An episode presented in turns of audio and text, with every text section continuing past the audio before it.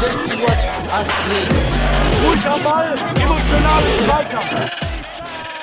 Mr. Futsal, the Mr. podcast. Futsal, il podcast. Mr. Futsal, el podcast. Ja, herzlich willkommen, liebe Futsal-Enthusiasten. Danke wieder fürs Reinhören, Einschalten, wie auch immer. Wir sind wieder da, hier beim Mr. Futsal Podcast. Und wir heißt heute sogar zu dritt, wie angekündigt, mit einem vertiefenden Gespräch oder Diskussion zur deutschen Meisterschaft. Einmal am Mikrofon mit mir, eurem Futsal-Economisten Daniel Weimar. Dann haben wir am Mikrofon Nummer zwei Sebastian. Ja, hallo zusammen. Und am Mikrofon Nummer drei den Christian aus Bretzenheim. Servus. Ja, klasse, Jungs, dass ihr, dass ihr Zeit habt. Und wir ist heute wieder ein, eigentlich ein 2x20 Netto-Podcast. Aber da wir zu dritt sind, könnten wir dieses klassische Modell machen wie im Testspiel-Futsal ähm, dreimal brutto. Aber ich glaube, wir haben uns entschieden, dass wir heute einfach mal aufgrund auch der, dass ihr beide dabei wart und viel aus erster Hand erzählen könnt über die deutsche Meisterschaft, einfach mal freisprechen ohne zeitliche Einschränkung. Obwohl Sebastian, ja, also unter anderthalb Stunden sollte es bleiben. Ich gebe mir Mühe. Ja, ihr wart ja beide dabei. Wir würden auch einfach heute mal die Fragen hin und her geben. Dann heute machen wir mal ganz random, ganz random Podcast ohne jegliche Struktur. Mal gucken, ob wir das, was heißt jegliche Struktur nicht, aber ich würde vorschlagen, dass wir uns von den 2x20 lösen und eben die wichtigen Sachen besprechen und jeder kann dann ja mal äh, der Reihe nach vielleicht ein Thema immer, immer mal einwerfen. Rund um die deutsche Meisterschaft. Also ich beginne. Äh, Sebastian, wie geht's dir emotio emotional nach, nach dem Ausscheiden im Halbfinale? Wie hast du verkraftet? Ja, also mittlerweile geht's schon wieder, muss ich sagen. Also schön ist, dass wir keine Sommerpause haben und äh, das Ganze schnell auf die rationale Ebene bringen mussten. Ne? Und äh, ja, also mir geht's gut und äh, die Lust ist groß. Die Jungs haben sich äh, nach ein paar Tagen Frust und, und Unglück, ich glaube, mittlerweile wieder mit dem Fokus nach vorne gerichtet und ähm, ja, also wir freuen uns auf die kommenden Aufgaben. Die Saison geht ja auch bald wieder los, oder? Also Regionalliga West ist jetzt auch nur noch vier Wochen hin, oder? Ja, 12. September, aber bei uns ist das so, dass ähm, der Spielplan aktuell so besteht, dass wir ähm, bei sieben Spieltagen eine Überschneidung haben mit den äh, Lehrgangs- und Länderspielterminen der deutschen Futsal-Nationalmannschaft. Und auch der erste Spieltag ist davon betroffen. In, in Detmold, da haben, hat die Nationalmannschaft einen Lehrgang und ähm, aktuellem Stand nach werden wir das Spiel verschieben müssen. Aber wie, wie kommt das denn? Ich meine, der, der, der Liga-Verantwortliche hat ja gewechselt, für die, die nicht aus dem Westen kommen, wie Christian zum Beispiel. Ähm, Ja. Wolfgang Jades hat die, die Liga-Organisation abgegeben. Äh, nicht, ähm, Ja. ja Das doch, macht jetzt, das, ja, also Wolfgang Jades war ja noch bei der Konzeption dabei. Und der Friedhelm Spey ist jetzt hier der, der, der entscheidende Mann gewesen, der Neue. Übrigens auch Westfale. Ähm, ja, aber insgesamt ist es halt ein, ein kleines Problem, würde ich sagen, mit den sieben Spieltagen. Ähm, auch die Futsal Panthers Köln werden dadurch natürlich auch deutlich benachteiligt und auch, ich finde, und das auch mal vorab, unnötig vor Probleme gestellt. Und die müssen wir jetzt lösen. Ähm, ja, und aufgrund des gesamten Spielkalenders, äh, das ist ja auch das Witzige, haben wir für diese sieben Spieltage nur, und wenn überhaupt, ne, nur drei adäquate Ausweichmöglichkeiten an einem Samstag. Wenn überhaupt, es muss ja auch noch der Gegner mitspielen. Also du hast nur drei freie Samstage für Ausweichmöglichkeiten. Also wir sind unausweichlich, wenn es so bleibt, äh, dazu gezwungen, unter der Woche zu spielen. Mit Oh, Spielern, okay. die arbeiten und so, ne? Ähm, Auswärtsfahrten zu gestalten unter der Woche. Und das in ähm, Qualifikationsjahr. Das ist halt ziemlich, ich sag mal, ein Armutszeugnis. Armutszeugnis der Verbands, äh, dieser verbandsbasierten Gesamtkonzeption der Liga. Und das zur Zeit von Covid. Natürlich hat das äh, auch irgendwie ähm, dazu ge- beigetragen, ne? weil wir die Liga deswegen aufstocken mussten. Und ja, wir haben uns, also ich fand es, ich finde es sehr schade, weil der DFB-Rahmenspielplan muss halt unausweichlich auch in, in die Liga-Konzeption mit einbezogen werden. Und damit muss halt auch verbunden eine präventive Ligastruktur entwickelt werden, die halt nicht zur Wettbewerbsverzerrung führt. Ne? Ähm, und das ist halt schade. Ne, da haben wir halt jetzt. Da hat es äh, der Südwesten, glaube ich, einfacher, Christian, oder? Ihr habt genug Ausweichspieltage wahrscheinlich, oder? Das stimmt. Wir werden äh, eher weniger Probleme haben. Aber was ich mich frage, im Vorfeld gab es denn keine Diskussion darüber mit den Vereinen? Oder ich meine, ihr wurdet ja schon auch in Gespräche eingebunden. Das, das, ist ja, oder? das, ist, das ist ja das Krasse. Wir haben ja, und das habe ich euch ja auch schon mal vorgestellt, verschiedene Ligakonzepte durchgespielt und haben das auf Prävention, äh, Präventionsbasis argumentiert, auf ökonomischer Basis, auf soziologischer Basis, auf ja, Prävention in der Hinsicht halt schlussendlich, wenn es nochmal Maßnahmen gibt, dass wir da im besten Fall beweglich bleiben. Und jetzt haben wir ein Konzept gekriegt, was total unbeweglich ist. Also das, es geht ja nicht nur darum, dass, dass Köln und wir davon betroffen sind wegen den Überschneidungen, sondern wenn da nur ein Spieltag mal ausfällt oder es gibt irgendwie nur noch annähernd so eine, äh, so eine, so eine, so eine Maßnahmengeschichte wie im, im Frühjahr, dann Es kannst du muss ja nicht mal, sorry, wenn ich kurz einhake, Ja, ja, aber es klar. muss ja nicht mal eine Maßnahme geben. Es reicht ja schon, wenn in irgendeinem Team ein Verdachtsfall oder ein bestätigter Ja, Fall ist. dann Allein, ist Ende. also dann, es muss ja nicht mal einen generellen äh, ja, das ist, das ist Umstand geben. ja, du das ist wolltest das eigentlich Problem. noch mehr, noch mehr freie Tage als sonst. Also eigentlich genau das Gegenteil, ne? Ja, genau, also da, Mhm. das ist einfach, also ganz, also ich möchte, möchte das vorsichtig formulieren, aber dass die Konzepte, die das präventieren, waren vorhanden. Sie wurden aber insgesamt nicht relevant, weil sie halt auch durchaus ignoriert wurden. Und ähm, das ist halt das Krasse. Ne? Also es, es ist einfach ähm, aus ökonomischer, soziologischer, auch sportwissenschaftlicher Betrachtung oder einfach also nicht mal das normale Konzept hat irgendeinen präventiven Charakter. Und damit, und ich sage es ganz ehrlich, wenn das geschieht, wenn wir da einfach nur irgendwie durch ein, ein durch eine Mannschaft, die irgendwie in Quarantäne muss, ein Problem haben mit der Spieltagsdurchführung, dann ist die Bundesliga auch gefährdet, weil im Dezember muss das reflektiert werden, was passiert. Und der WDFV könnte dadurch da natürlich ein, ein Risiko äh, jetzt mit diesem Ligakonzept mit eingebunden haben, dass die Mhm. Bundesliga nicht stattfindet. Das muss man ganz ehrlich sagen. Und ähm, ja, es lagen, wie gesagt, deutlich bessere Ligakonzepte vor, ähm, die auch in Wie reagieren denn die anderen Vereine darauf? Also Ja, ist es also ein generelles Stimmungsbild oder? Na, also ich kann dir ganz ehrlich sagen, wir sind da natürlich im Diskurs mit Köln, mit dem Felix Hm. aus Köln Ja. jetzt äh, gewesen, ähm, weil der natürlich auch sehr betroffen dadurch ist. Ne? Die Spieler müssen ja auch abgestellt werden. Und ähm, ja, wir haben jetzt erstmal, das sage ich mal kurz so aus, aus dem Nähkästchen, ähm, eine Art Beschwerde beziehungsweise auch argumentative, ähm, ja, so eine Art Widerspruch eingelegt ähm, beim Verband. Und der wird jetzt bearbeitet und Anfang nächster Woche wird hoffentlich eine Lösung stattfinden. Ne? So, Mhm. und äh, aber ich, ich hoffe auch, dass die anderen Vereine sich dem bewusst sind, dass dieses Konzept, welches wir gerade haben, dass das überhaupt nichts, äh, also das ist gefährdet die Bundesliga. Das ist äh, Also das sehe ich, nicht alle, da muss, das sehe ich allerdings auch. Also wenn man jetzt, Ne? wenn die, du musst ja wirklich in dieser Qualifikation so und gerade wenn du den Anreiz ja bekommst von, von vom DFB äh, deutsche Spieler auszubilden und jetzt aber gerade dadurch, dass du die deutschen Nationalspieler hast, gerade in die Bredouille kommst durch die Lehrgänge, ja, ist stell das dir ja genau vor, kontraproduktiv Ja, ja. ein Fehlanreiz. Jetzt würde man ja eigentlich sagen, eigentlich wir Fortuna Düsseldorf mit nur Holländern haben wir alles richtig gemacht. wir kommen ja gar nicht in die Bredouille mit, mit den Lehrgängen, aber ähm, das kann ja nicht sein. Da bin ich dann ganz bei dir. Das ist ähm, Äh, Ich, ich sag dir ganz ehrlich, ich, ich finde das ja auch als Chance, eine Art äh, Sch- Konzept aufzubauen für Spiele unter der Woche. Ich finde das ja auch irgendwie attraktiv. Ähm, und ich sehe da jetzt auch keine extreme Höherbelastung für die Spieler, die nicht Nationalmannschaft spielen. Aber Marcel wird sich freuen, wenn die auf einmal drei Spiele in der Woche machen und dann noch zum Lehrgang müssen, weil der Lehrgang ja auch noch eine zusätzliche Belastung ist. Und damit verbunden ähm, wird er sich freuen, wenn die Spieler einfach nicht fit kommen. Und die spielen Qualifikation. Also der DFB müsste sich eigentlich dafür einsetzen, dass wir jetzt kreative Konzepte in den Regionalligen kriegen, um solche, also ihre Nationalmannschaft auch zu präventieren. Aber da gibt es halt null Kommunikation. Also die sind ja konzeptionell, ganz ehrlich, also ich, ich, bin, ich bin ja bei sowas auch immer recht, äh, recht direkt.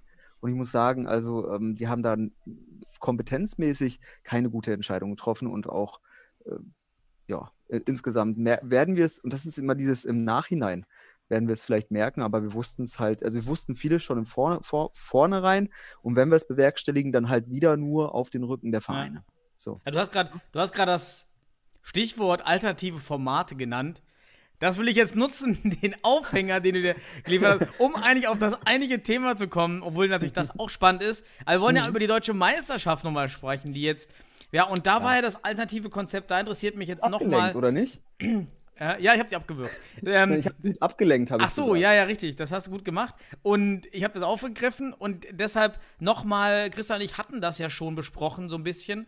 Mhm. das alternative Konzept für die deutsche Meisterschaft über diesen Sammelspieltag. Dieselbe Diskussion ist ja eben aktuell auch mit der, mit der Champions League wird geführt. Kann man dieses Modell nicht weiterführen, eben weil jedes Spiel von Bedeutung ist, alle die gleichen äh, Chancen haben vor Ort.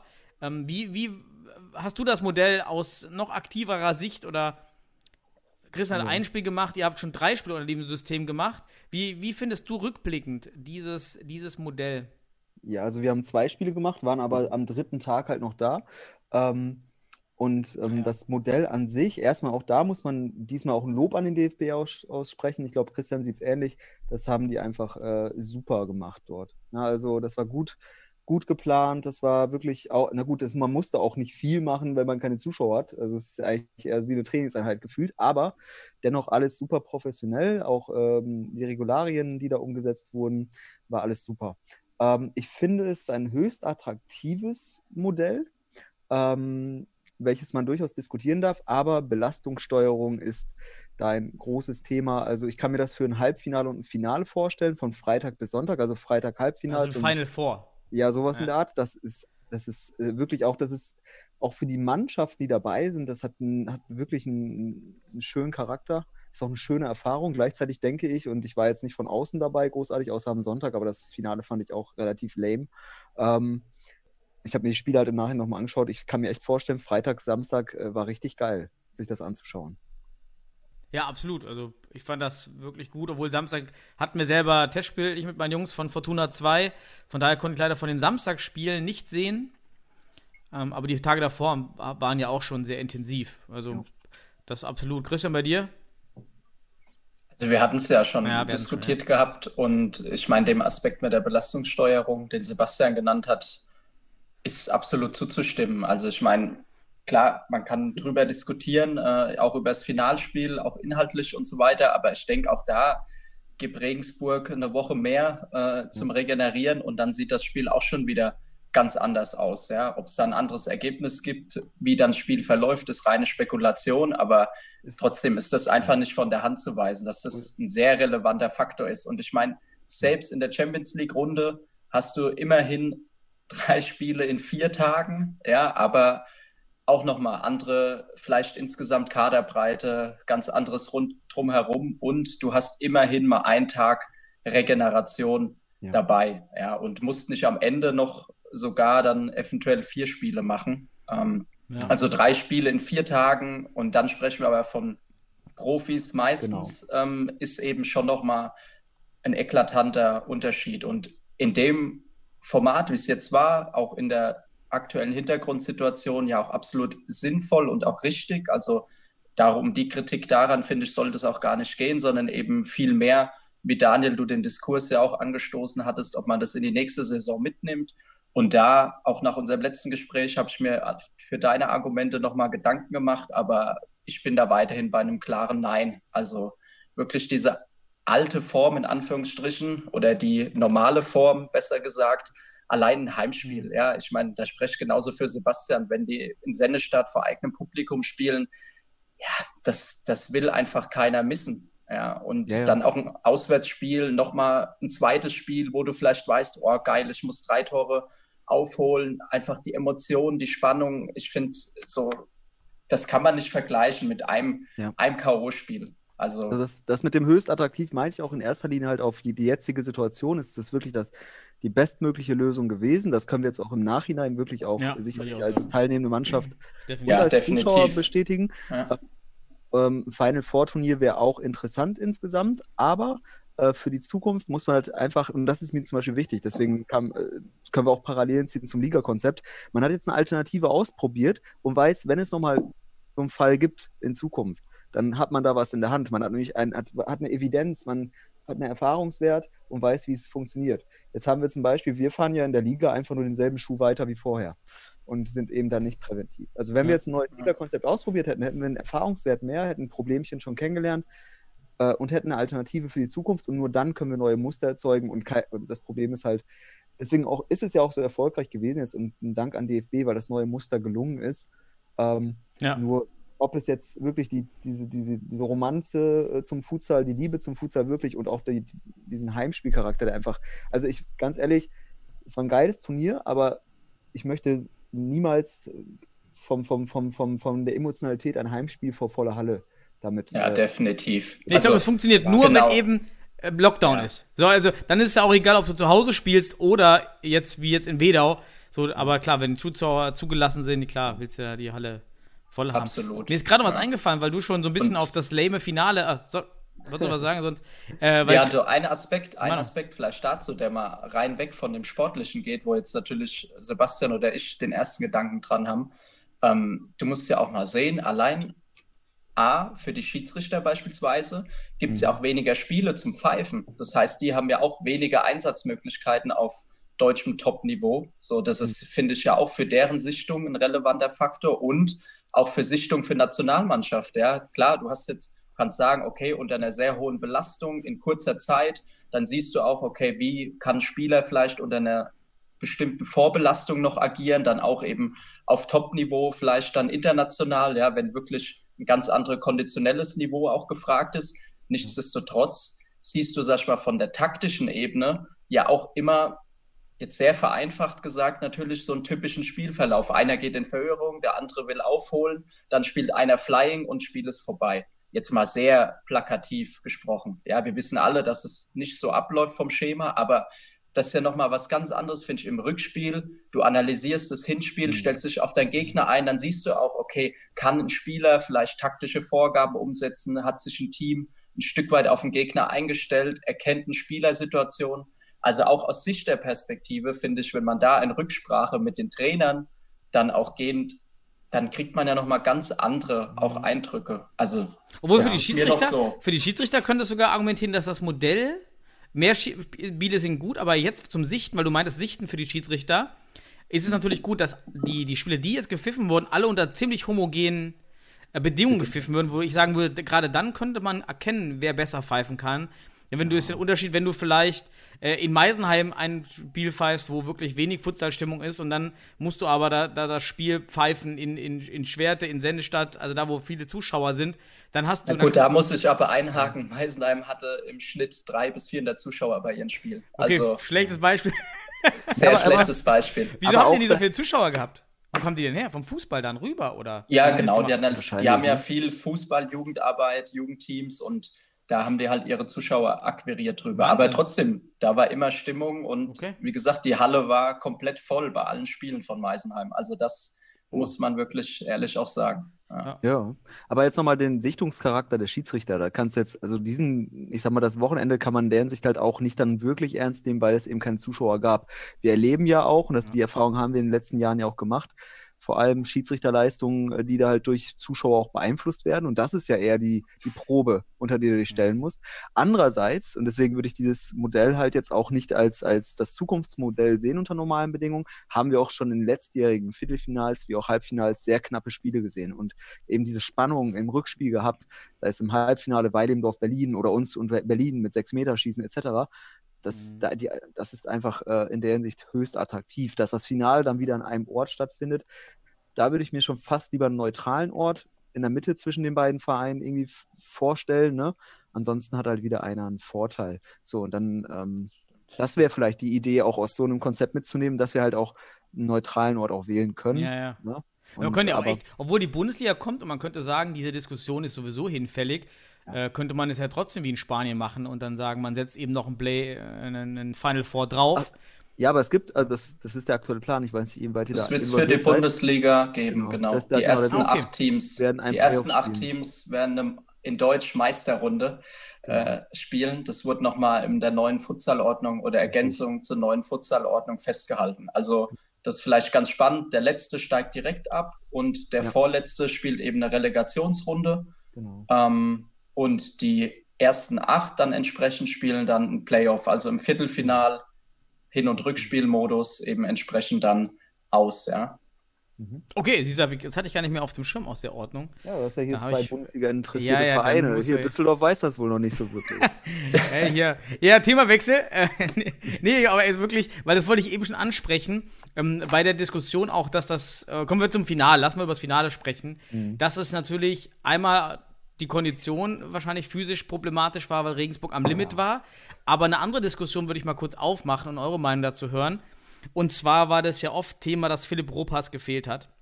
Hm. Ähm, aufgrund der gelben Karte. Ja, Ähm, jetzt ist die Frage, einmal in diesem Turnieraspekt, wenn man so ein Turnier spielt, sollte eine zweite gelbe Karte, eine gelb-rote Karte wirklich zur Sperrung fürs nächste Ja. Spiel führen? aha. Und dann aber auch direkt diese Frage für die Liga generell, also für unsere Futsal-Ligen in Deutschland. Also erstmal muss man ja sagen, dass diese Gelbsperre ja bei der deutschen Meisterschaft gar nicht möglich war. Das haben sie ja abgeschafft. Ne? Also das heißt, die haben gesagt, hier nicht zwei oder gelbe Karten und du bist fürs Finale Nee, gesperrt. Das gelb-rot, ich schon hatte gerade ja, Ja, ja, Fehler, genau. Aber erstmal das vorab. Also das hat der Mhm. DFB äh, in der Art reguliert, dass die zweite gelbe Karte nicht dazu führt, dass du im Finale gesperrt bist oder im Halbfinale. Das fand ich schon mal super.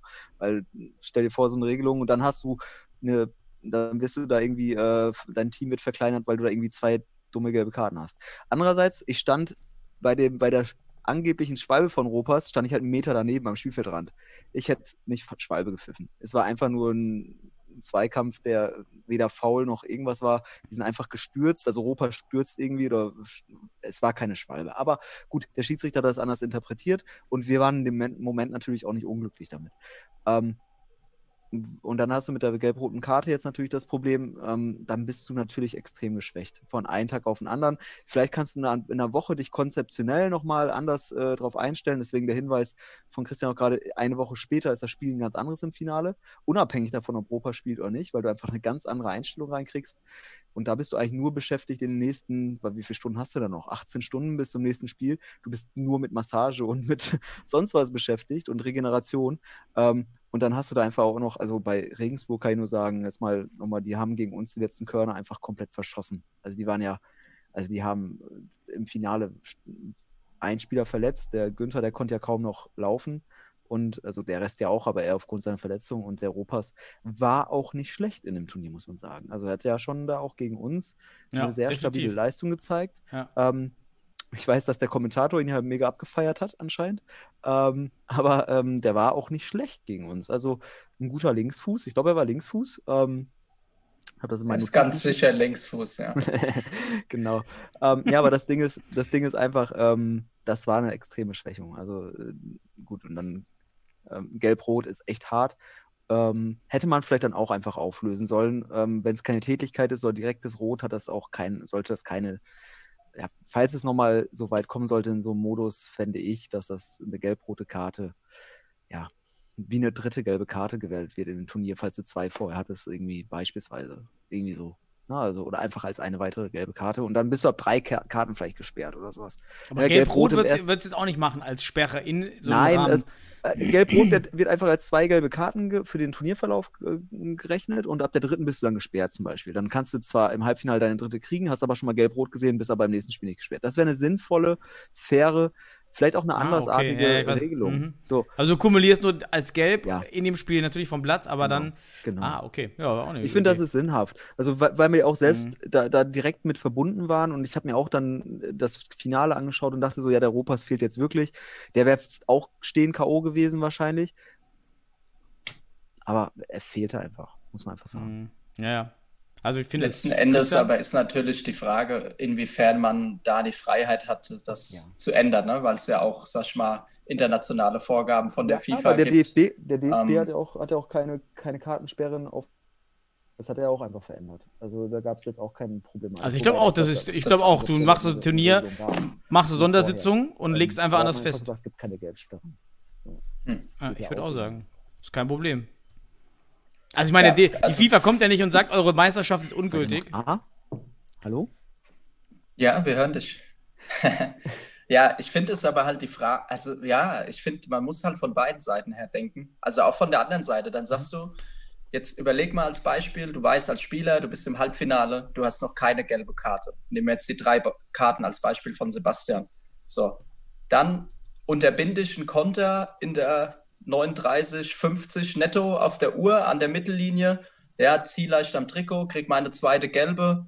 Tack, dann habe ich gelb-rot, aber kann sogar im Finale wieder spielen und habe aber im Gegner eine ganz klare Torschuss Ja. vielleicht sogar genommen. Ja, also ich finde, es ist, also so Diskussionen, klar, wenn es dann situativ im Spiel passiert, ist es immer schwierig. Dann in dem Fall, klar, ist diese Tragik äh, dabei, die auch nicht von der Hand zu weisen ist, auch wegen den Aspekten, die ja Sebastian schon genannt hat. A, weil er ein sehr gutes Turnier gespielt hat. B, weil Regensburg jeden Spieler hätte brauchen können ähm, im Finale.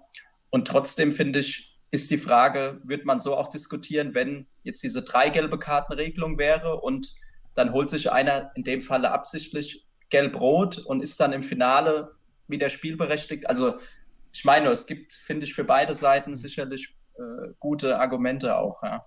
Ich finde ja, im Futsal hast du zu viele äh, Störfaktoren oder gelbe Karten, die eben nicht aufgrund von Foulspielen gezogen werden. Äh, Wechsel, Leibchen, äh, ein, ein Thema. Ja, so allein, ja. alleine, alleine der, der Punkt ist, ist viel kritischer als im Fußball, finde ich, mit den gelben Karten, weil diese, diese Quellen, diese gelbe Karte-Quellen, die, die hast du ja kaum, ja. Du bist auch viel enger, viel öfter auf engerem Raum, viel so, enger zusammen. Also die Wahrscheinlichkeit, dass du eine gelbe Karte beim Futsal bekommst, ist ja schon Hat allein Stadt so gelb-rot bekommen? ja, ziemlich dämlich, aber das war dann nicht mehr ja. relevant. Das, ähm, aber das Ding ist, das Ding ist einfach jetzt auch aus wissenschaftlicher Perspektive kannst, ich denke, das ist sehr gut nachvollziehbar, wenn du sagst, dass gibt's, da gibt es einen eindeutigen Unterschied zwischen Futsal und Fußball, Spielfeldgröße, Zweikampfverhalten etc. oder auch einfach Zweikampfhäufigkeit, dass du hier nicht so drastisch mit den Strafen umgehst. Ähm, wie Daniel nämlich sagte, es gibt einfach Faktoren, die zu gelben Karten führen, die, da, da lachen sich Fußballer teilweise drüber tot. Andererseits, andererseits äh, wird halt äh, so eine gelben Kart gelbe Kartengeschichte halt wie beim Fußball geahndet. Und das finde ich halt ja, ja. schade. Also diese, da, da hätte der Überleg mal, wie, wie eng eigentlich die verdient. Auswechselbänke sind. Wie viele gelbe Karten habe ich erlebt, weil sich die Auswechselbänke gegenseitig verbal attackieren. Aber ja. das ist einfach. Wechsel, Wechselfehler und du kriegst eine gelbe Karte. Genau, Wechselfehler ist die so, zweite Quelle. Ist, ja, sowas. Das, ja, also das ist, das ist nicht, das ist nicht angemessen in mhm. der Hinsicht. Na, also das ist nicht. Wir haben für einen Wechselfehler tatsächlich gelb-rot gesehen, weil der Torwartwechsel nicht, nicht sauber funktioniert hat. Das, das war aber, also, das, das ist sehr ärgerlich. extrem in dem Spiel. Ja, das war. Das also, war der Kadi war ja noch komplett auf dem Feld, ne? Gewesen. Ja, ja, klar. Der war, war ja nicht mal in der Nähe, euer. Das war ganz Bank. deutlich, aber es war halt ja. durch die Emotionalität, die beim Futsal halt auch nochmal eine, ja, viel, viel stressiger ist auch im Kontext. Und er hat auch nochmal eine andere Bedeutung im Futsal. Die Emotionalität mhm. hat auch viel größere Auswirkungen. Mhm. Und da siehst du es. Und wenn dann so eine drastische Entscheidung getroffen wird, gelbe Karte und so weiter, ist okay. Ich kann es verstehen. In dem Moment wurde, wurde das alles eingehalten. Ich will das auch damit, jetzt auch damit kein Plädoyer dafür sagen, dass das keine gelbe Karten geben soll, aber man sollte es diskutieren und die These auch bearbeiten, ob ja. das Sinn macht. Vor allem ähm, in den unteren Ligen. Ich hatte ja beim, ja. Beim, beim, beim alten Verein Toro Lightnings ähm, hat wie ein Spieler, der hat sein erstes Spiel gemacht und hat zweimal ja. gelb wegen Trikot, also dieser äh, Leibchenübergabe, falsche Leibchenübergabe. Ja. Dann war der Spieler für sich erstmal aus dem Spiel raus, was schon wirklich kritisch ist, am Anfang ja. und dann auch noch für ein Spiel gesperrt. Ja, Daniel, stell mal Furchtbar. vor, jetzt musst du, musst, du, du machst eine Leichenübergabe ja. und das ist, das ist ja auch dann, der, der Schiedsrichter nimmt das wahr und dann ist das manchmal auch sehr schnell und dann entscheidet er da auf eine falsche, auf einen Wechselfehler und ja, mach mal einen Videobeweis daraus demnächst. Also dann kannst du dauernd äh, so ein, also wirklich, das ist einfach in der Wahrnehmung des Schiedsrichters schwierig. Bei uns war es ganz deutlich jetzt. Da stimme ich Christian zu, das war ganz deutlich, das ist ohne Frage. Aber es gibt bei Wechselfehlern manchmal, das ist gefühlt äh, eine, eine Willkür, die da passiert. Ja, ja. So, Wobei man wirklich in unteren Ligen, finde ich, auch sagen muss, also wirklich, da sind manche Spiele aber auch äh, Wechselfehler, wo man sagen muss, okay, guck dir einmal vorher die Regel an, ist ja. eigentlich ja auch klar formuliert. Ja, ich weiß, welche Entscheidung ihr meint und klar, der Hauptunterschied ist einfach darin, im Fußball hast du halt diesen ein oder diese drei, vier Wechsel, wo halt klar ist, der kommt jetzt runter, dann gehe ich drauf. Im Futsal hast mhm. du eben, wie der Name des Wechsels ja schon sagt, das fliegende Element einfach mit dabei. Ja. Und dadurch zusammen mit dem, was Sebastian sagt, Emotionalität und oh, ich will jetzt schnell drauf, ich will meiner Mannschaft helfen, die vielleicht, wenn ich als Keeper rein muss, so die hast die vier Sekunden im Hinterkopf oder keine Ahnung, ähm, stimme ich absolut zu. Aber ich glaube, nicht alle gelben Karten wegen Wechseln sind auch immer so unberechtigt. Ja, ja natürlich, natürlich, aber es gibt da halt gelbe Karten. Optimal wäre es, wenn du noch ja, eine gelbe, wenn du unterscheiden könntest, irgendwie blaue Karte gibt es auch in manchen Sportarten noch andere Karten. Also wirklich, Grüne. Karte für Foulspiel ist was anderes als eine gelbe Karte für ja. diese äh, Regel, wie sagen wir, Regelumgehungen oder ja, Auslegung, also wie sagen wir, Regel. Ja, aber Daniel, das, das wäre halt ein neues aber, Muster. Da kommst du halt bei Fußballverbänden nicht mit durch. Also die sind ja echt. Ähm, die hängen, die, die, die, setzen alles über die Fußballglocke, auch regeltechnisch. Und dann wird es ein bisschen angepasst. Ich bin schon glücklich, dass der Fußball mit seinen kompletten Regeln schon anders ist, aber es gibt dann halt auch Momente, da wird einfach die ja. parallele Fußball gezogen, sei es Präzedenzfälle, äh, sonst was werden da hergezogen. Ja, und dann hast du halt die Regel drin. Wird Ja. aber nicht weiter diskutiert und ich würde mir echt mal wünschen, dass so, so eine gewisse Diskussion über bestimmte Regeln stattfindet. Ob das jetzt hier, das ist jetzt hier situativ passiert mit den gelben Karten, ne? ob das, das, aber so kann das ja geschehen, dass man sich den Sinn von derartigen Regeln, immerhin ist ein Wechselfehler ja kein Foul. Das heißt, sonst hättest du nachher noch ein fünftes Foul und ein sechs, das sind 10 Meter mit dem Wechselfehler. Das wäre ja auch Wahnsinn. Ja, ne? ja, das stimmt. So. Ja, also absolut, klar. Immerhin. Ja. Was waren eure Lieblingsspiele bei der EDM? Sebastian, ihr dürft eure eigenen Spiele nicht nennen.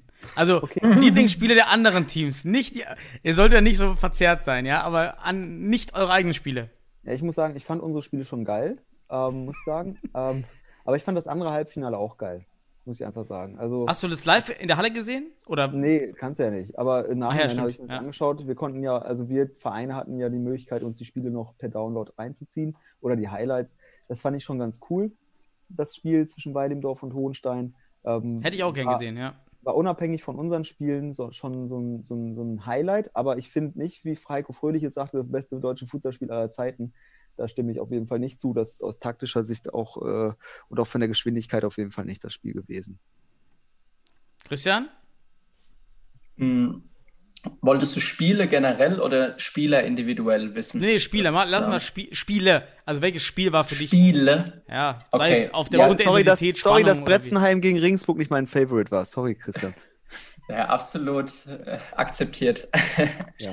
nee, alles, alles gut. Das kann ich verkraften. Ich fand die erste Ähm, Halbzeit aber super, ohne Scheiß. Die hab ich, die, da habe ich richtig, ich dachte, geil, geiles Spiel. Erste Halbzeit. Zweite Halbzeit hat es dann leider runtergezogen.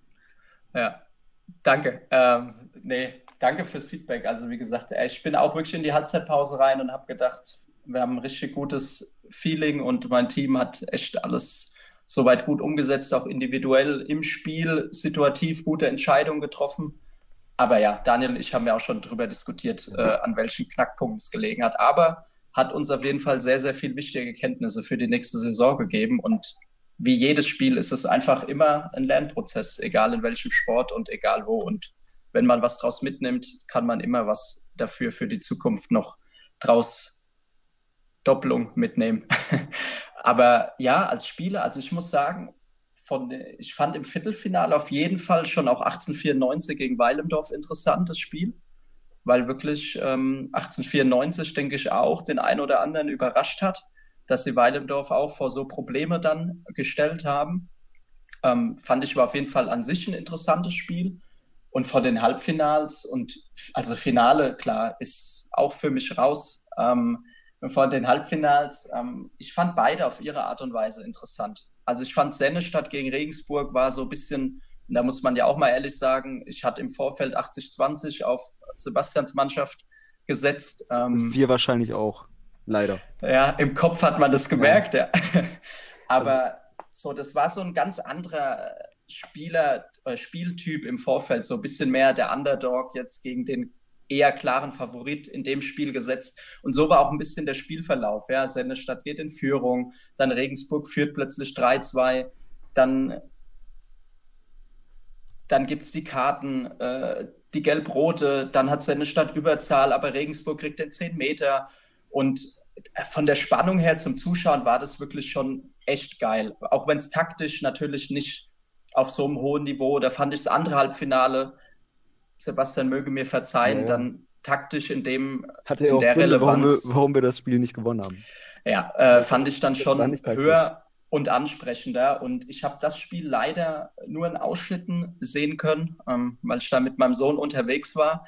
Aber die Ausschnitte, die ich gesehen habe, waren teilweise natürlich schon, schon gut. Aber ob das jetzt wirklich das höchste Niveau war, was wir bisher in Deutschland hatten, die Aussage würde ich auch mal in Frage stellen. Ähm, allein schon, wenn ich überlege, mit wem Weilemdorf noch hätte auflaufen können, ähm, den ich im Kader waren. Also ist schon deutlich Luft nach oben. Und auch Hohenstein hat für mich in allen Spielen, also sie waren souverän, aber mir hat bei jedem Hohenstein-Spiel so diesen, wo ich irgendwie an Hohenstein, die Mannschaft, so diesen Anspruch habe, jetzt als interessierter Trainer oder der ja auch Spielweisen von anderen Teams verfolgt, wo ich sage, so, vielleicht nochmal so dieser nächste Schritt, so dass sie einfach nochmal einen Schritt besser sind oder nochmal Elemente zeigen, die sie einfach nochmal mit dem Potenzial, die sie haben als Mannschaft, einfach nochmal, also sind schon ein Stück stärker, auch zu Recht deutscher Meister geworden. Mhm. Aber trotzdem irgendwie hatte ich mir erhofft, dann doch ein, zwei taktische Gruppen, mannschaftstaktische Elemente zu sehen,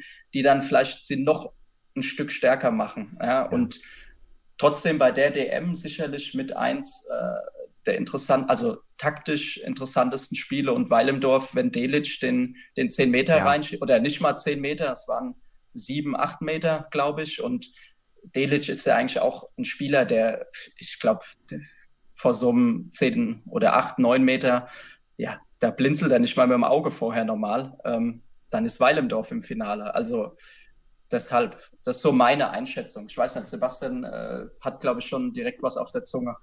Auf der Zunge nicht, äh, aber noch ist es nicht auf der Zunge. Äh, aber ähm, ja, ich finde es ich, ähnlich wie du. Weidemdorf ähm, war, hat sicherlich noch ein bisschen mehr auf, auf Lager geha gehabt, äh, wenn sie vielleicht noch ein, zwei der noch bekannteren Spieler vielleicht noch einsetzen hätten können, aus welchen Gründen auch im, immer sie nicht dabei waren. Fand ich letztes Jahr deutlich stärker, muss ich sagen. Und ich fand bei Hohenstein, das war einfach das rationalste Team. Die waren konstant, stabil, Mhm. die haben, die haben die entscheidenden Momente überlebt. Allein diesen 10 Meter, das war- waren sieben Meter, den überleben die. Und der Torwart, jetzt, ihr seid ja beide Torhüter, ich fand jetzt die Technik nicht super brutal. Das war halt einfach auch schlecht geschossen, muss man sagen. Und die überleben das einfach. Die sind einfach Mhm. konstant, sind Ja. überemotional. Ich glaube, weil du eben diese Taktung hast, fehlt dir die Kraft und du wirst emotionaler und das nimmt dir das Konzept weg.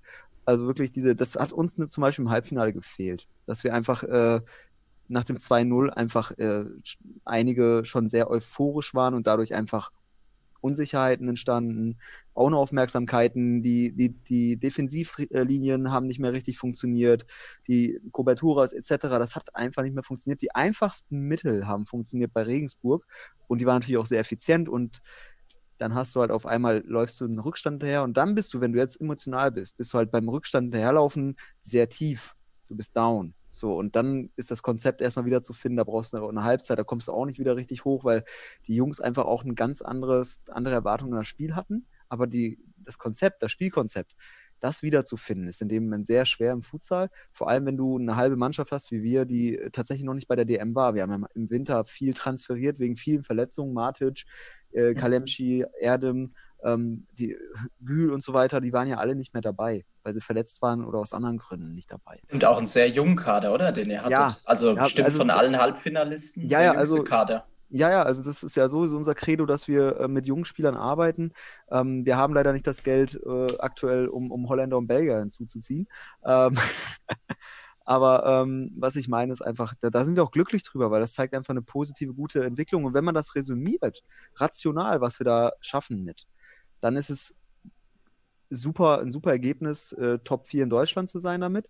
Gleichzeitig bist du total enttäuscht, weil, ähm, weil du ein Halbfinale verlierst, was du gewinnen kannst. Aber damit will ich nicht Regensburg den verdienten Sieg absprechen, weil das war eine Wahnsinn. Also wirklich, nach dem Spiel haben wir uns kurz unterhalten mit Regensburg und so. Das war eine wahnsinnige Leistung, ganz ehrlich. Also was die Ja. da auf dem, also das war, deswegen war es für mich auch ein richtiges Highlight auch im deutschen Futsal insgesamt, weil Regensburg so eine aus der Underdog-Rolle so eine starke Psyche und Wille und dann noch Mhm. die letzten Körner draufgepackt haben. Und das haben sie auch selbst gesagt, äh, glaube ich, ähm, auch zu mir noch. Das war deren Highlight-Spiel ever neben damals Hamburg Halbfinale, weil die einfach so eine krasse Leistung abgerufen haben, die nichts zu erwarten war. Und äh, nochmal, also es war taktisch nicht auf dem höchsten Level, aber das waren zwei Mannschaften, die waren die ganze Zeit zwischen Emotion und Konzept am Kämpfen. Und ähm, beide hätten es verdient und deswegen war es für mich ein total geiles Spiel. Ähm, andererseits, die Enttäuschung ist so groß wie, wie selten gewesen, wenn du das Ding nicht gewinnst, aber zwei Tage später analysierst du das nochmal und dann ähm, bist du auch glücklich über das Ergebnis im, Gesamt, im Gesamtbild. Ne? Auf jeden Fall. Und mal ganz ehrlich, du kannst dir für die deutsche Meisterschaft auch nichts kaufen, wenn du nächstes Jahr nicht in die Bundesliga gehst. Ehrlich, das ist alles wurscht. Ne? Gut, wir sind noch hin, ne? Ja. Aber jetzt erstmal mitnehmen ist ja auch, ist ja auch gut. Und, und wenn du auch als Ja. Hohenstein, das ich, zeigt man wenn, ich schon, mir dass, vorstell, wenn ich mir vorstelle, ich müsste jetzt Champions League spielen mit diesem Spielplan, ne? Also haben wir gerade schon drüber gesprochen. ja, kommt auch noch, ja, richtig. Ja, Ja. gute Nacht. Das stimmt, das ist auch noch eine, eine Belastung. Ja. Ja. Vor allem im Nordosten sind es ja auch zwölf Teams, glaube ich, Ja. nächstes Jahr in der Regionalliga Nordost. Aber ja, ich meine, äh, was ich ein bisschen amüsant Nee, die sind weniger fand- geworden. Da haben, doch, da haben einige zurückgezogen. Ja, die, ich meine, die sind am Ende ja, ja, aber 10, die waren oder? ja letztes Jahr noch mehr. Die waren Ja, ja, ja, letztes Jahr noch mehr. Die sind nur noch ich 9 glaub, oder jetzt sind 10 sie- oder so. Nee, nee, nee, elf oder zwölf meine Okay. ich, oder? Sind noch, also Sind ein paar zurückgezogen. ist jetzt auch mal Serbia ist weg, Ja. Hertha CFC ist weg. Ähm, Ja, trotzdem Rosenhagen oder so ist weg. Ähm, Ja, ja, genau. Trotzdem, ich glaube Okay. elf oder zwölf. Aber es soll jetzt auch mal gerade irrelevant sein. Aber Ja, das, ja. was Sebastian sagt, ähm, ist auf jeden Fall ein Faktor. Die Zusatzbelastung auch noch. Plus ähm, trotzdem über die Qualität von Hohenstein generell als Team, auch in der Regionalliga Nordost, brauchen wir nicht reden.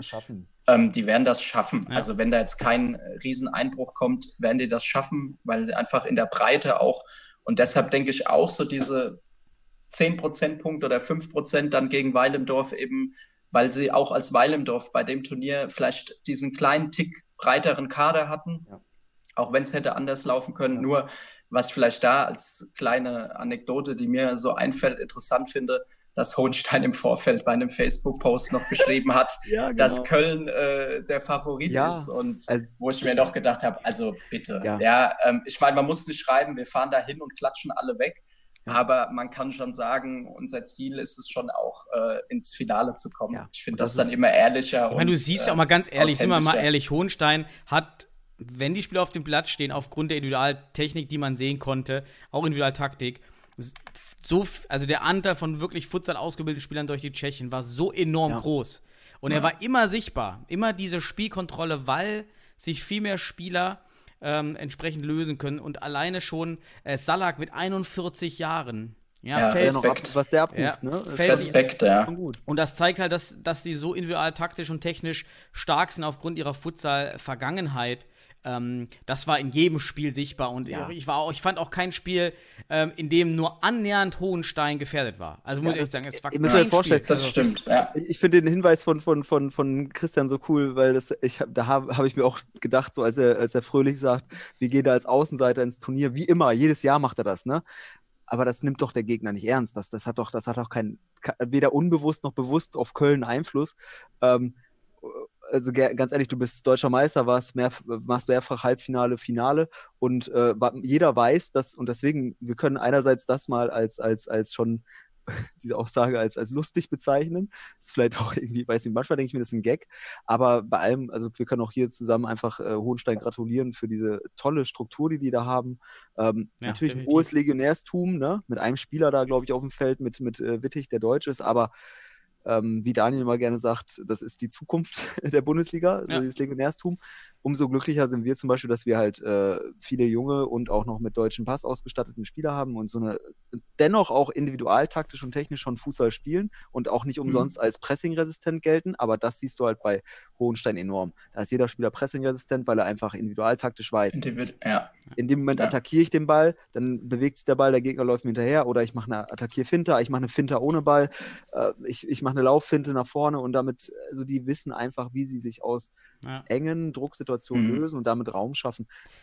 Das ist, es sollte auch ein Ziel sein für andere, denke ich. Und um da vielleicht nur, Daniel, einen Satz hinzuzufügen oder zwei, äh, das, was Sebastian gerade gesagt hat, finde ich extrem relevant, weil klar, ich fand, das hat man bei Berlin gesehen, die haben gruppenmannschaftstaktisch viele Dinge gut gelöst, aber Mhm. denen hat dann oft dieses individualtaktische Element gefehlt, wo dann teilweise Fehler passiert sind, die dann äh, Weilemdorf noch besser hätte ausnutzen können. Und ich finde exemplarisch dafür das Tor von Michael Salak, ähm, das einfach, er zieht mit der Sohle nach rechts, nach links, rechts, links in einem Tempo und knallt da den Ball rein. Also auch offensiv, individual, taktisch. Ähm, Ja.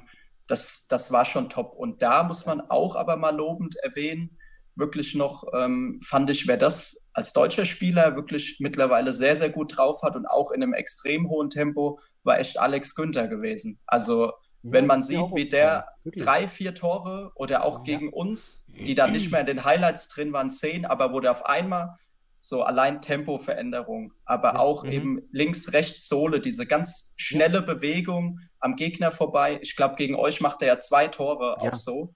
Ähm, Auch klar Dinger, kann man auch über. Dinger, die kriegst du nie in der Liga, weil da, da sind die einfach Ja. krumme Füße, die Ja, kriegen ja. das Ding nicht rein. Ja. Und das, da siehst du einfach, der ist auf diesem Level angekommen. Das ist deutsche Meisterschaftslevel. Und alle, die sagen, der ist 4 oder 38, ist doch scheißegal. Guck dir Salak an. 33 ist er. Ja, was auch immer. Aber der hat, jetzt mal ehrlich, der hat schon beim Landesauswahlturnier sehr, sehr intelligent gespielt und individuell auch sehr gut. Mhm. Und ich, ich finde, jetzt hat er, auch wenn, ich muss auch sagen, Regensburg hatte davor natürlich zwei Gegner, gegen die kannst du dir das eher auch mal sparen, ne? So. Ohne Betzenheim jetzt damit runterzuspielen. Aber gegen Meisen haben wir schon gesehen, da haben die auch nur so viel getan, wie sie mussten. Und am Ende haben sie nur das Ergebnis irgendwie noch über, über Wasser gehalten. Aber dass der Günther dann ging, also wirklich, da, da war ich sehr, sehr, nicht nur überrascht, aber ich war auch so im Nachhinein, wenn man sich das anschaut, denkt man so für den deutschen Futsal, ähm, also ich finde den nicht unberechtigt auch für die Nationalmannschaft äh, nominiert, ähm, bei den Leistungen, die er jetzt im Rahmen dieses Jahres auch gezeigt hat. Auch äh, auf dieser individualtechnischen Ebene. Ist ein torgefährlicher Spieler, ein sch schlauer Spieler, gleichzeitig auch ein guter Spieler, von dem musst du erstmal den Ball kriegen und ist ähm, kampfstark, muss man auch sagen. Das fehlt auch einigen Spielern, mhm. finde ich, auf dem Niveau wirklich dieses Kampflevel zu erreichen. Man denkt ja, manch eine Spieler sind kampfstark, ist, aber der geht da auch nochmal wirklich über Willen und das, das verbunden, in Verbund bringt ihn tatsächlich auf ein, auf ein Top-Level in Deutschland. So, vergleichsweise international brauchen wir nicht drüber diskutieren, aber durchaus verdientermaßen einer der mhm. Top 25 Spieler in, äh, im, im, im Nationalkader, ja. würde ich sagen. Absolut. Ich würde ich würd nochmal äh, das, das, Gespräch nochmal in eine, eine Richtung nennen, die ich auch interessant finde. Mhm. Äh, ich hatte mir auch überlegt, ob wir so eine Art jeder Top, Top 5 oder sowas aufstellen. Bin dann aber bei hm. mir bei einer Position ganz schnell zur Überzeugung kommen, dass ich im ganzen Turnier eigentlich keinen guten Spieler auf dieser Position gesehen habe. Und das ist der Pivot-Position. Also dafür, dass alle Teams 3-1 Standard spielen, gibt es habe ich wieder keinen überzeugenden Pivot, der, also der wirklich ständig den Ball wirklich so gut festmachen kann, ja. sich auch dementsprechend rumziehen kann. Ich habe das schon ein, zwei Mal gesehen, auch Günther, meine ich, hat einmal das ja, Tor so gemacht. Günther ist schon fast so ein falscher Pivot so, eher. Der ja, kommt ja. auf die Seite hm. und so. Und ich weiß nicht, wie ihr das seht. Also für mich, also für mich fehlt. Also. Selbst ja. auch die, die, die, die Tschechen und äh, aus von Hohenstein und auch die Brasilianer, die vielleicht mal da waren. Äh, Bosinovic würde ich als einer sehen, der das so ein bisschen erfüllen hätte erfüllen können, der nicht da war bei, bei Weil Imdorf. Äh, aber wie seht ihr das mit dem Pivo, die, die Pivo-Problematik in Deutschland? Habt ihr also da, ich finde, ich finde, wir haben, äh, Entschuldigung, wenn ich jetzt schon reindresche, ähm, aber wir haben im Viertelfinale, Viertelfinale für mich den äh, nach Hakan Erdem damals äh, den besten Pivot ausgeschaltet. Das war Nico Zankel. Den finde ich, der kann das. Der kann mit links wirklich äh, den Ball erhalten und äh, weiß wirklich, wo das Tor steht. Der dreht sich und ähm, den haben wir halt, weil wir wussten, dass er so stark ist, haben wir den auch entsprechend äh, zugestellt etc. und auf die Außen gelenkt, ähm, weil er im Zentrum einfach, wenn der den Ball kriegt, dann, dann der, hat eine, der hat eine Granate, das glaubst du nicht, dieser Zankel. Ne? Und mhm. äh, ich finde, der ist äh, aktuell ähm, für mich, auch wenn er das nicht zeigen konnte, weil wir, da haben wir taktisch überragend agiert, muss man einfach sagen. Aber wenn, auch wenn er das nicht zeigen konnte, gehört er, ist er für mich der beste richtige Pivot im deutschen mhm. Fußball. Christian, hast du noch einen, vielleicht den, der dir aufgefallen ist, auch beim Spielen? Mhm. Und ich meine nicht ja, euren Guido Buchwald. ähm, ja, ich finde die Diskussion schon auch ein Stück weit ähm, berechtigt, insbesondere wenn man jetzt, ist ja auch wieder die Frage, was äh, für einen Spielertyp versteht man als Pivot? Ja, also was, was soll die Situation, äh, die Position dann wirklich auch ausfüllen? Es gibt ja auch Top-Teams, die ich meine, Sebastian spricht jetzt von einem falschen Pivot, die vielleicht mit einem Spieler spielen, der sich situativ immer vielleicht in 1-4-0 fallen lässt. Und dann ist ja auch wieder die Frage, ist das eine Schwäche oder ist es eine Stärke? Wenn jetzt beispielsweise, um den Fall nochmal aufzugreifen, Alex Günther halt auch aus einem 1-4-0 agieren kann und trotzdem Schlagkraft behält oder ja. wenn du halt einen Spieler hast, der halt wirklich nur vorne so jetzt Nico Zankel mäßig den Ball dann auch festmachen kann, abschirmen kann das sind jetzt schon, sag ich mal, taktische, gruppentaktische, mannschaftstaktische ja. Fragen und Aspekte. Aber das ist halt schon wieder die Frage, ist das dann gut oder ist es schlecht? Aber um auf deine Frage zurückzukommen, Daniel, wirklich, ob jetzt so dieser eine Pivot, also ich würde mal sagen, so Richtung Eder Lima oder Farao, die halt mhm. wirklich so die Position vorne eigentlich fast permanent besetzen auch. Ja, wird mir jetzt auch wirklich direkt Bosinovic, klar, der war nicht dabei. Das wäre auch mein erster Gedanke auch nicht deutsche Spieler nennen? Mm. Ja, nicht, auch nicht, ja klar, also generell bei der ja, deutschen Daniel Meisterschaft. Meinte, ja. meinte insgesamt, ja. Ja, ah, okay. ähm, ja dann ähm, ist Bosino, das, der war nicht dabei, aber ist ein brutaler Spieler, was das angeht. Ja. Wobei der auch in der Liga und so weiter kommt er oft auch ähm, ein bisschen mehr aus der Tiefe. Ist auch ganz interessant, weil der manchmal auch auf der Aller-Position eins gegen eins sucht, weil er dann auch eben eine gute Technik hat. Der hat einfach aber total Ja. umfangreiche Qualitäten. Der kann die Tiefe Richtig. besetzen und kann auch auf der Seite, das ist, also, ja, also das, Das ist das Problem beim Pivo weiter. ist ja, wenn der Pivo sich auftritt, muss er eigentlich auch aller Qualitäten haben. So, das ist das Schwierige beim Pivo, finde ich. Ja, in dem Moment, wo sich der, wo sich der Pivo um den Mann rumdreht, ja, also nach dem Ja, Ab, also der Teil nach dem Abschirm ist, muss auch wieder auf der Qualität eines Ala-Spielers sein. Aber das Abschirm muss halt deutlich über den Abschirmqualitäten eines Alas sein. Also eigentlich ist es der wahrscheinlich die Position, die, die am wirklich auch am, am komplettesten ist und wirklich deshalb auch am wenigsten zu finden ist. Ja, aber ich finde auch den Hinweis von Christian gut, es ist, also es hängt halt von deiner Spielidee ab. Gleichzeitig bestimmt das auch deine Spielidee. Wenn du so einen Spieler hast, der diese Qualitäten beispielsweise, du siehst das Richtig. ja, ne, dann, dann richtest du dein System danach aus. Düsseldorf beispielsweise hat einen jetzt, ne, ein Pivot vorne, da kannst du dir ganz sicher sein, die werden mit denen nicht großartig ins 4-0 gehen. So, wenn er diese Qualität nicht mitbringt. Die haben da einen in der Tiefe. Wenn du einen Eda Lima hast, dann spielst du, ja gut, der hat auch Qualitäten auf dem, auf dem Flügel, aber ich meine, du gehst halt auch in dieses System, weil das ist einfach, den kannst du sehr schwer verteidigen einfach. Ja, da macht gar 3-1 nicht total Sinn. Da macht Genau. ist 3-1 total deswegen, wichtig. deswegen ist es ja auch dieses System, weil du diese Spielertypen suchst und dann auch dieses System irgendwie daraus entwickelst. Ähm, und deswegen, äh, Nico Zanke ist halt für mich äh, als deutscher Spieler der Beste auf dieser Position, aber er hat diese Qualitäten auf dem Flügel nicht, deswegen drängen wir ihn nach außen, wo er dann eigentlich und dann vielleicht noch ein bisschen zurück ins Spielfeld weiter, Richtung eigenes Tor und dann wird er da unwirksamer. Das Wittig so kann auch gut festmachen, aber mit, Ja. Wittig kommt nie über die Mitte. Ja. Wittig ist ja. immer falscher Pivot. Wittig spielt immer auf der Außenseite und dadurch kommt eben gerade das starke Spiel durch die Mitte, ja, wo, wo dann, das ist halt stark, so, sich da den Ball zu behaupten, se- sehe ich halt nie bei Wittig oder. Ja, das, nie ist das habe ich auch in der aber Vergangenheit, super selten halt. in der Vergangenheit, ihr achso. beide? Ja, sorry. Ja, mach ruhig, Sebastian. Habe ich halt in der Vergangenheit auch nur bei Zankel und bei Hakan Erdem gesehen. Das haben wir den halt auch da, also wirklich, da gibt es so Mhm. Übungen aus Spanien als zum Pivot-Spiel und da bin ich echt glücklich, dass der das so gut entwickelt hat. Jetzt schwere Verletzungen und es gibt mehrere Gründe, warum er jetzt auch nach Gütersloh wechselt. Ähm, aber ich würde ihm wünschen, dass er wieder fit wird und dass wir diesen Pivot vielleicht nochmal Hakan Erdem Mhm. nochmal in der deutschen Nationalmannschaft sehen, weil ich sehe da auch keine anderen, die dieses Spiel im Zentrum so kontrollieren können und auch wirklich anspielbar sind und den Ball nicht hergeben. Und dann noch die Qualität haben, sich zu drehen äh, unter Druck oder Ja. auch abzulegen. Und Hakan Erdem kann halt auch die falsche Pivot. Äh, ne? Also ich habe den ja ausgebildet, den Spieler. Also er konnte es. Ja, Seb- Sebastian, das, deshalb ist er so gut gewesen. Ne? Sag mal. Äh, jetzt der war nicht umsonst, der war nicht umsonst der Pivot bei der deutschen Nation- Nationalmannschaft so lange. Ähm, Ich spreche mit dem besten deutschen Trainer, Sebastian. Nein, das Spaß beiseite. das hab ich Fuchs des Jahres, kennt ihr das noch? Sebastian. Fuchs des Jahres?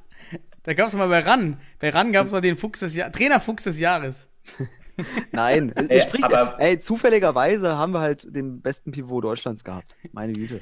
So. Aber Okay, kurz mal da vielleicht noch i- inhaltlich. Ähm, Ja. Ich finde, so Wittig muss man auf jeden Fall auch noch verlieren. Trotzdem muss man honorieren. Ich finde, einer der deutschen Spieler, auch der sich in den letzten Jahren extrem verbessert hat. Also der sein Ja, Spiel bin ich bei dir. und der auch, der auch wirklich Spiele hat, auch, und das muss man, finde ich, ja dann auch wieder, hat Sebastian ja auch schon angedeutet, was ist immer die Vergleichsgröße? Klar, wenn wir über internationale Pivots reden, ja, die würden trotzdem bei uns auch als Fixo oder aller Ja. die tragende Rolle spielen.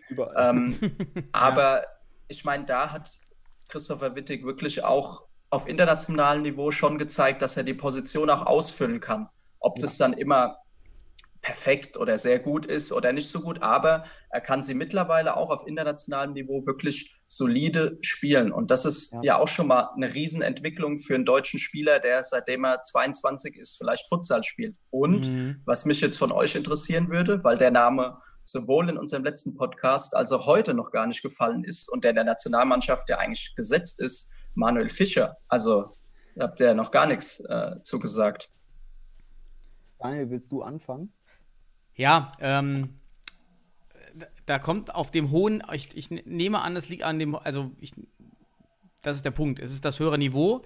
Dann ist es schwieriger mit dem, mit den Fußballer-Moves, äh, die, die er hat. Er hat sich auch schon verbessert. Ähm, äh, man sieht, er arbeitet so ein bisschen an dieser äh, Futsal-Rolle. Aber auf diesem hohen Niveau ähm, ist es dann eben doch nicht so durchschlagskräftig, weil diese schnellen, kurzen Bewegungen dann doch noch, ja, noch nicht so effizient sein sind, wie sie sein könnten. Sagen wir es mal so. Aber das ist halt auch die Zeit, weil Manuel Fischer ist ja wirklich auch noch nicht lang dabei. Ähm, aber da glaube ich dann, ja, ich, man braucht ja. Ja. wirklich, bis sich Automatismen in den Futsal bilden, auf dem hohen Niveau braucht es drei, vier Jahre. bis, das, bis die Automatismen, ja, in dem Fall auf so, auf so hohem und unter Level, als auch unter so wenig Sauerstoff, dann äh, funktionieren, ja. Aber ähm, ich finde, Manuel Fischer ist ein Spieler mit einem sehr hohen Potenzial, weil er wahrscheinlich auch kognitiv wirklich ähm, Ja. ein ganz intelligenter Typ ist. Ich kann halt da, also ähnlich zu Christopher Wittig, den haben wir halt, weil er immer potenzieller Gegner bei der deutschen Meisterschaft ist, haben wir ihn analysiert. Da muss ich sagen, wow, hat der eine Steigerungsquote. 2015, 16 gegen ihn gespielt, da war das noch der Opferspieler, äh, äh, also den hast du angelaufen, unter Druck gesetzt, du wusstest, der Ball geht sonst wohin.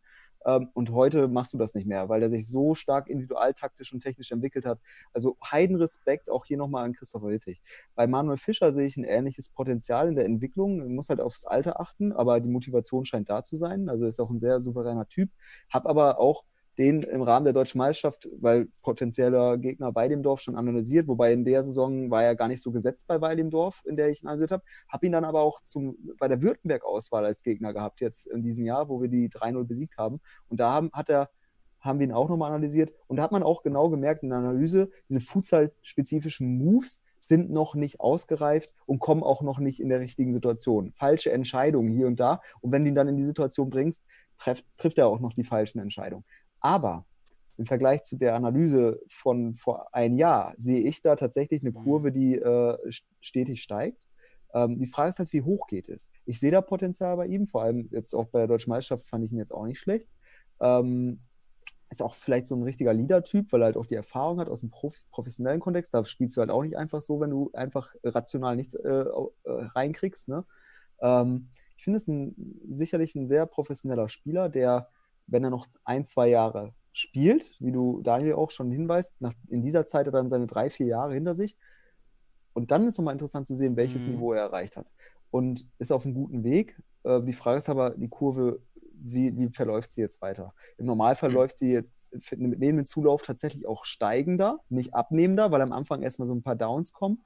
Ähm, Mhm. also das wissen wir auch aus Analysen. Da bist du ja auch jemand, Daniel, der da sehr viel, also beim Ja, Torwart diese Umstellphase, ich nenne das mal Ja. Umstellphase 3 von 4, so da muss man dann akzeptieren, dass man schlechter wird. Ja, da machst du Ähm, als Ökonom ja auch tatsächlich sportwissenschaftliche Arbeit, so wie man so Superkompensationsaspekte auch in der Leistungsentwicklung halt allein vom, vom Kognitiven her nachvollziehen kann, mit so schwankenden Kurven, die aber leicht aufsteigen. Ähm, und da sehe ich Manuel Fischer Mhm. auch ähm, verdientermaßen, auch äh, in der Nationalmannschaft. Es ja, gibt ja auch nicht so viele deutsche Spieler, die das spielen können.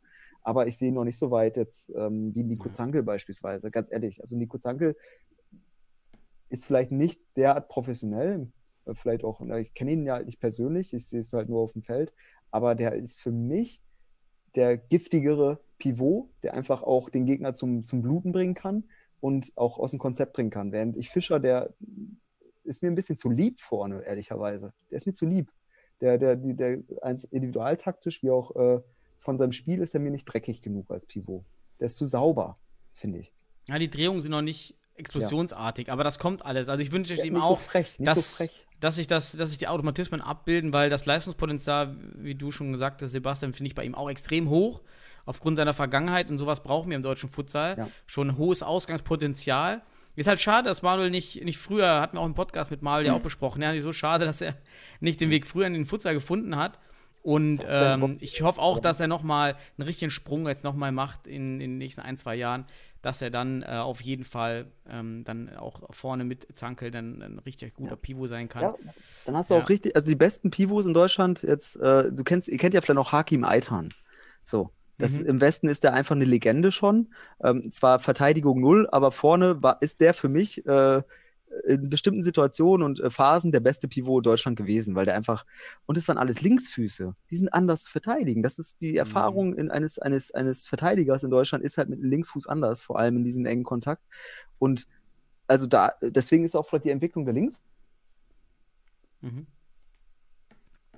Habt ihr denn, User, wie auch immer. Mhm. Na, also ist auch ein interessanter Aspekt, dass wir da einfach jetzt mit Manuel Fischer und Nico Zanke zwei linke Kleben haben, wenn man so möchte.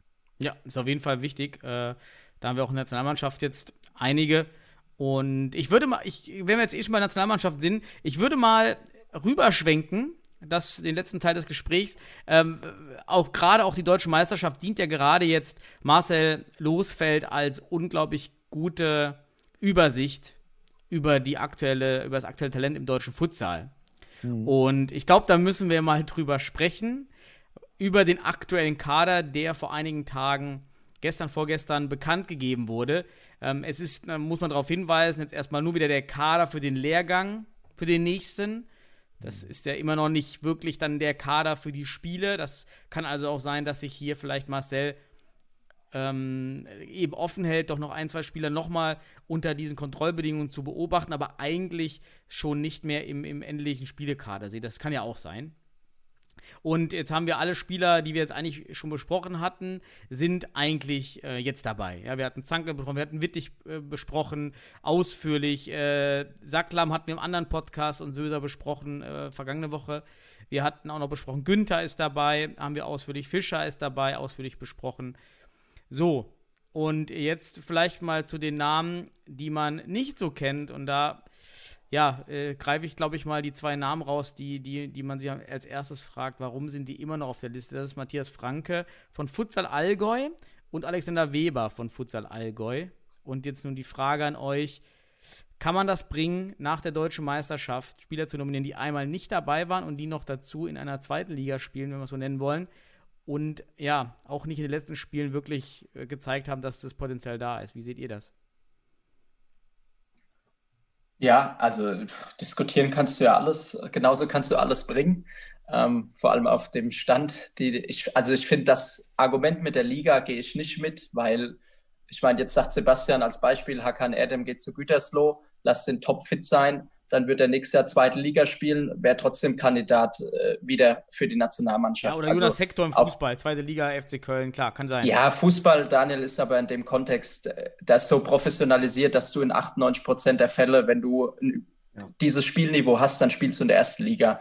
Allein, weil du ja. dort spielen willst, um Champions League international mehr im Fokus zu stehen. Pipapo. Also ich finde im Futsal, dieses Argument würde ich noch nicht ganz gelten lassen, weil wir auch teilweise in zweiten Ligen sicherlich Spieler noch vereinzelt haben, die auch ein gewisses Niveau haben, wobei natürlich auch die Entwicklung dahin geht, dass, wie du ja auch mal schön in einem Artikel von dir erwähnt hast, ähm, auch sehr kritisch natürlich, aber dass natürlich gewisse Teams auch Spieler jetzt zu sich holen, vor allem mit dem Ausblick Bundesliga-Qualifikation. Also ich denke, es nimmt im Futsal ab, auf jeden Fall, dass man sagen kann, in der zweiten Liga tummeln sich auch sehr gute Spieler.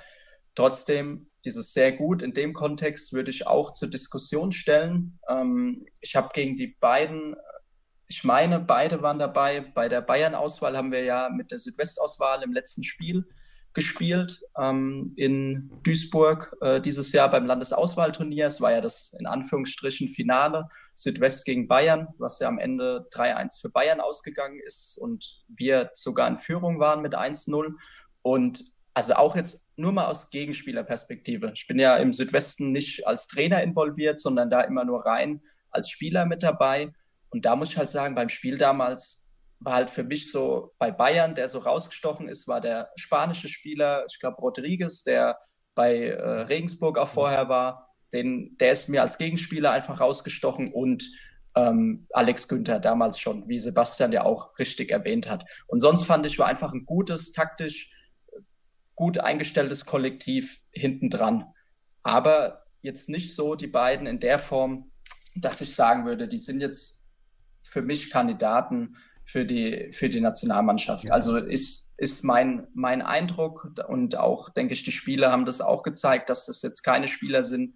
Da würde ich vielleicht eher einen jungen Spieler, ich habe jetzt mal reingeschaut, ist ein 2000er, ein 99er dabei, oder Fuad ist, glaube ich, der drittjüngste, drittjüngste ja. von euch, Jahrgang 97. Ich glaube, wenn jetzt nicht wie bei Alex Günther, wo du sagst, okay, der bringt uns wirklich voran, wenn der spielt, ja, würde ich eher einen jüngeren Spieler mitnehmen, um, also wenn es jetzt um den finalen Kader geht, um dem da Einsatzzeiten zu geben. Also das ist so mein, hm. wäre so meine. Ja, weil die beiden Idee. sind ja auch nicht jung, ähm, die sind ja 29, also sind jetzt auch nicht die jüngsten. Ja, jetzt also ja, nicht also es, es wäre halt mal wirklich spannend und den Einblick haben wir natürlich nicht. Äh, ich bin gleich auch auf die Perspektive von Sebastian gespannt.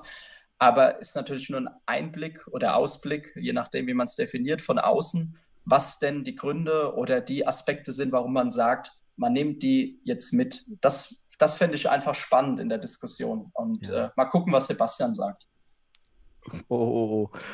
Also erstmal muss man ja sagen, ähm, schon damals beim Landesauswahlturnier war das ja auch schon überraschend, dass äh, diese zwei Spieler vom Futsal Allgäu mit reinkommen. So, die waren aber vorhanden, die waren dann im Kader drin und äh, Marcel konnte sich und also das Trainerteam, Funktionsteam vom DFB konnten sich einen Eindruck dieser Spieler machen ähm, und haben sicherlich da irgendeinen positiven Eindruck aufgenommen, sonst wären sie jetzt nicht mehr dabei. Das wissen wir auch. So, gleichzeitig ist seit dem Landesauswahlturnier dann bis auf ein bisschen Rückrunde nicht viel passiert und jetzt haben wir auf einmal drei Tage Futsal gehabt in Duisburg. So, also da muss man auch sagen, was willst du denn da jetzt, also erstmal ist dazwischen halt entwicklungstechnisch, konntest du wenig nachvollziehen.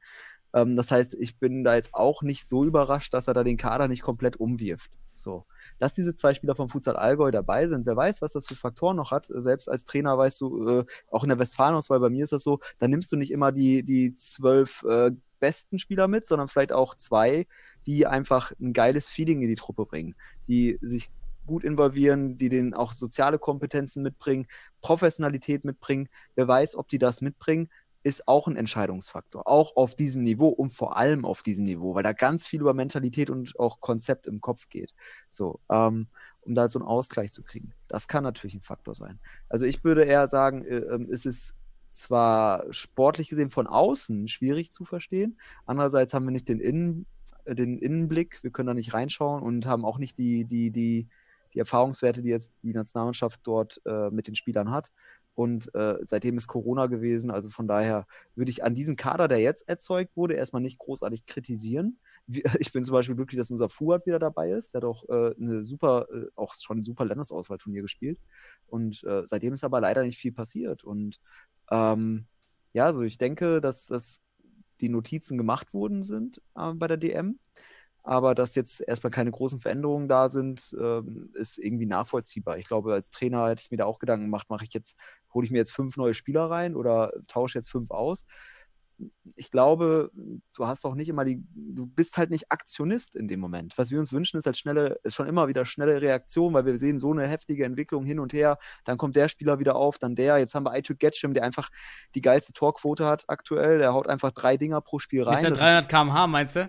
Ja, was auch immer. Aber wo, ist er, wo ist denn Getschim? Äh, ist er, ähm, warum ist er nicht nominiert? Wurde er angefragt und kann nicht? Weißt du was? Das, also meiner, meines Wissens nach wurde er nicht angefragt, hat okay. ein überragendes Turnier gespielt, wie ich ja, finde. Absolut. Äh, einerseits natürlich, also du hast keinen Spieler in Deutschland, der dir die direkten Freistöße so reinhaut. Das hat er jetzt unter Beweis gestellt. Ja, weil das ist ja echt die Frage, warum nominiert man nicht Spezialisten? Ja, selbst wenn Getschim ja. nichts könnte am Ball. Also er kann nur 300 km/h Hammer. So. Ja, Freistoß, Einwechseln, Dings. Aber ja, das Ding ist, mit? kann ja auch mittlerweile mehr. Der, der ist, ja, der, ja der ist, der ist einerseits ein, der hat diese Spezialität, der hat einen Bombenschuss, der weiß auch, wo das Tor steht. Wenn der aufs Tor kommt, entweder Hand ab oder Tor. So. Ähm, das einerseits. Andererseits hat er auch ein extremes taktisches Verständnis mittlerweile. Das muss man auch sagen. Also, da hat er sich in diesem Jahr auch sehr gut entwickelt. Und ähm, das hat man bei der mhm. deutschen Mannschaft auch gesehen. Er war auf jeden Fall unser mitstärkster Spieler. Ja? Ähm, aber ich kann auch verstehen, dass er nicht direkt nominiert wurde wieder, weil eben der, die, einfach die, die Entwicklung im Jahr jetzt äh, von aus mit Corona ähm, das ja. finde ich eigentlich auch ganz vertrauenswürdig und solide auch in die Spieler von, von Marcel. Der hat jetzt eine Quali vor sich, der weiß selbst nicht immer, wie das jetzt strukturell da genau weitergeht, denke ich. Ähm, und ich finde es ein gutes Zeichen, dass er erstmal jetzt nicht so viel verändert hat, sondern gesagt hat, ey, Corona haben wir alle irgendwie jetzt äh, größtenteils hoffentlich hinter uns. Der Sport sollte jetzt weitergehen. Und ich finde, das ist eine, eine, eine mhm. solide Entscheidung, so wie es aussieht. Aber sollte weiterhin natürlich auf dem Zettel haben, die, die jetzt bei der DM überragend gespielt haben. Und da ist halt auch Aito Getchem einer der. Ja, der also das muss ich sagen, hat mich gewundert, dass es, ja. er fehlt. Ähm, Fabian Schulz auch als vielleicht 280 km/h Schuss. Ja, der hat auch. ja auch einen unfassbar guten Hammer links. Äh, Finde ich gut, dass äh, Fabian Schulz jetzt reingerückt ist, der auch schon seit 2016 beim Länderpokal mitmacht. Also der auch schon viel, viel länger eigentlich irgendwie auf der Karte war, aber sich jetzt auch erst in meine Optik gespielt hat, muss ich sagen. Äh, die sind jetzt auch neu dabei und Christopher Krause, auch aus von 1894, mhm. anscheinend ist auch neu reingerutscht. Ja. Ähm, ja, auch guter Spieler, kann man auch völlig verstehen den Spielern jetzt mal da, da die, die genau. Plattform eben zu bieten. Ich, äh also ich denke, ein Aspekt, den Sebastian ganz richtig genannt hat und der, klar, ich habe es jetzt rein von der individuellen Perspektive vielleicht stärker mhm. betrachtet, ähm, aber natürlich aus Trainer ja, jetzt haben wir auch auf einer anderen Ebene diskutiert, wenn Sebastian, du oder ich, Daniel, äh, Trainer wären, dann spielen ja nochmal in so einer Kaderzusammenstellung, was absolut richtig ist, ganz andere Aspekte mit rein. Ja, ja, und klar.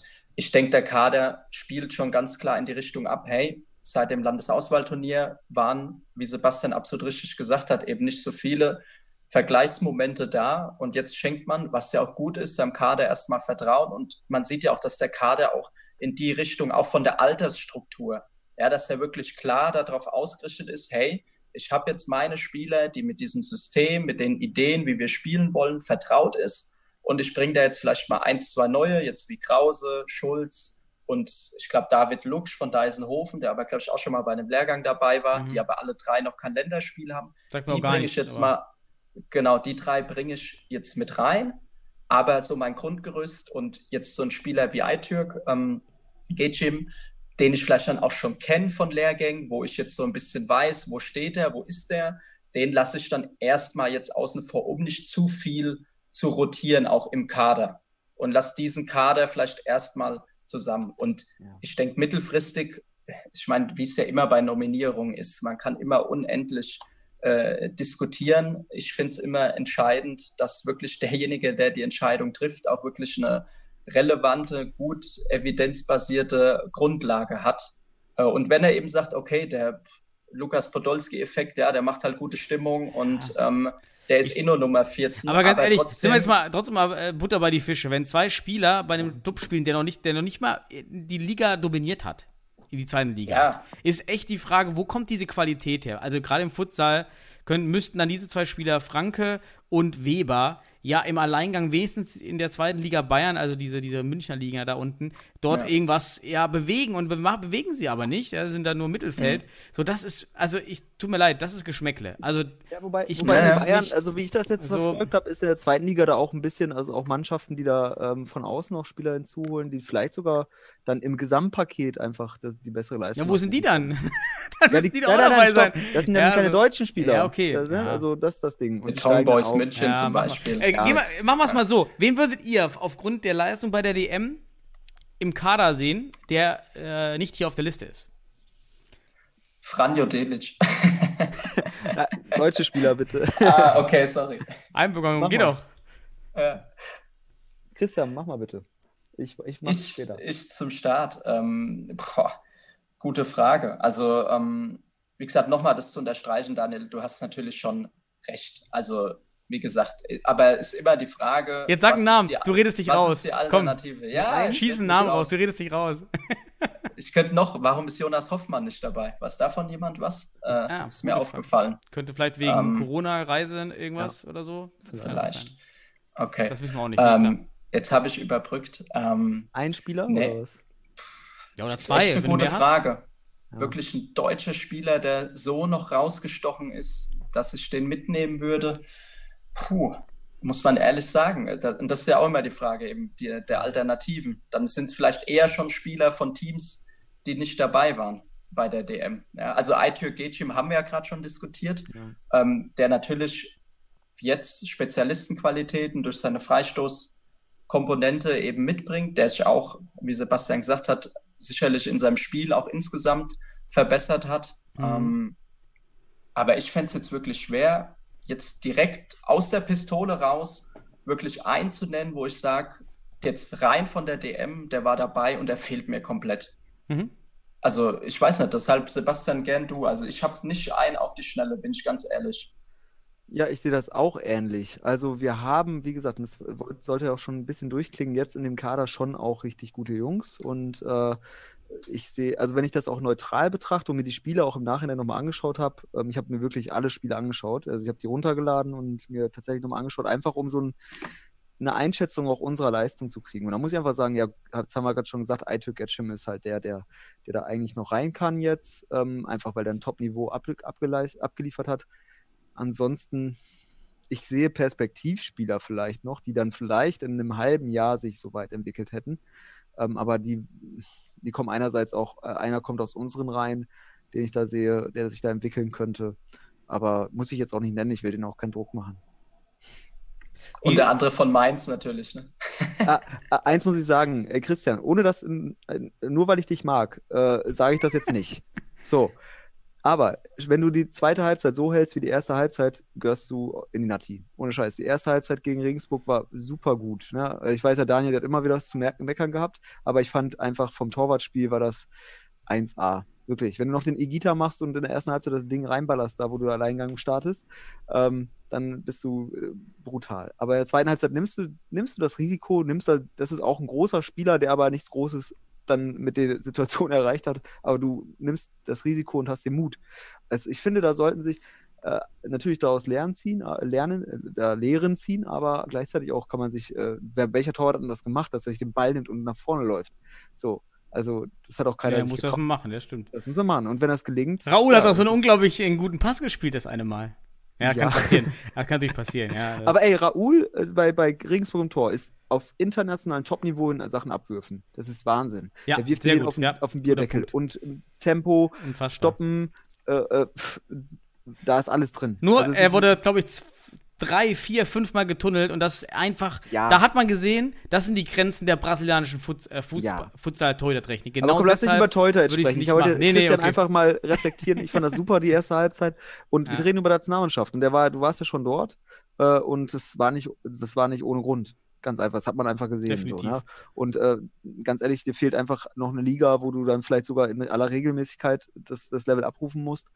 Ähm, ich sag, wenn du in Westdeutschland spiel, gespielt hättest, wärst du jetzt wahrscheinlich auch unter den Top 3 Torhütern. So, denke ich. So, ist, weil man die Ansätze einfach und auch das, das Verhältnis einfach äh, gut einschätzen kann. So, Habe ich auch schon jetzt haben wir gesagt. den zu sehr äh, aber ich will auch noch sagen, auf der Torhüter-Position glaube ich trotzdem, die drei, die da sind, brauchen wir nicht reden, Ja. waren die drei, drei besten, äh, Ja. außer Christian mit äh, besten Torhüter. Wie sieht aus mit Philipp Ropas?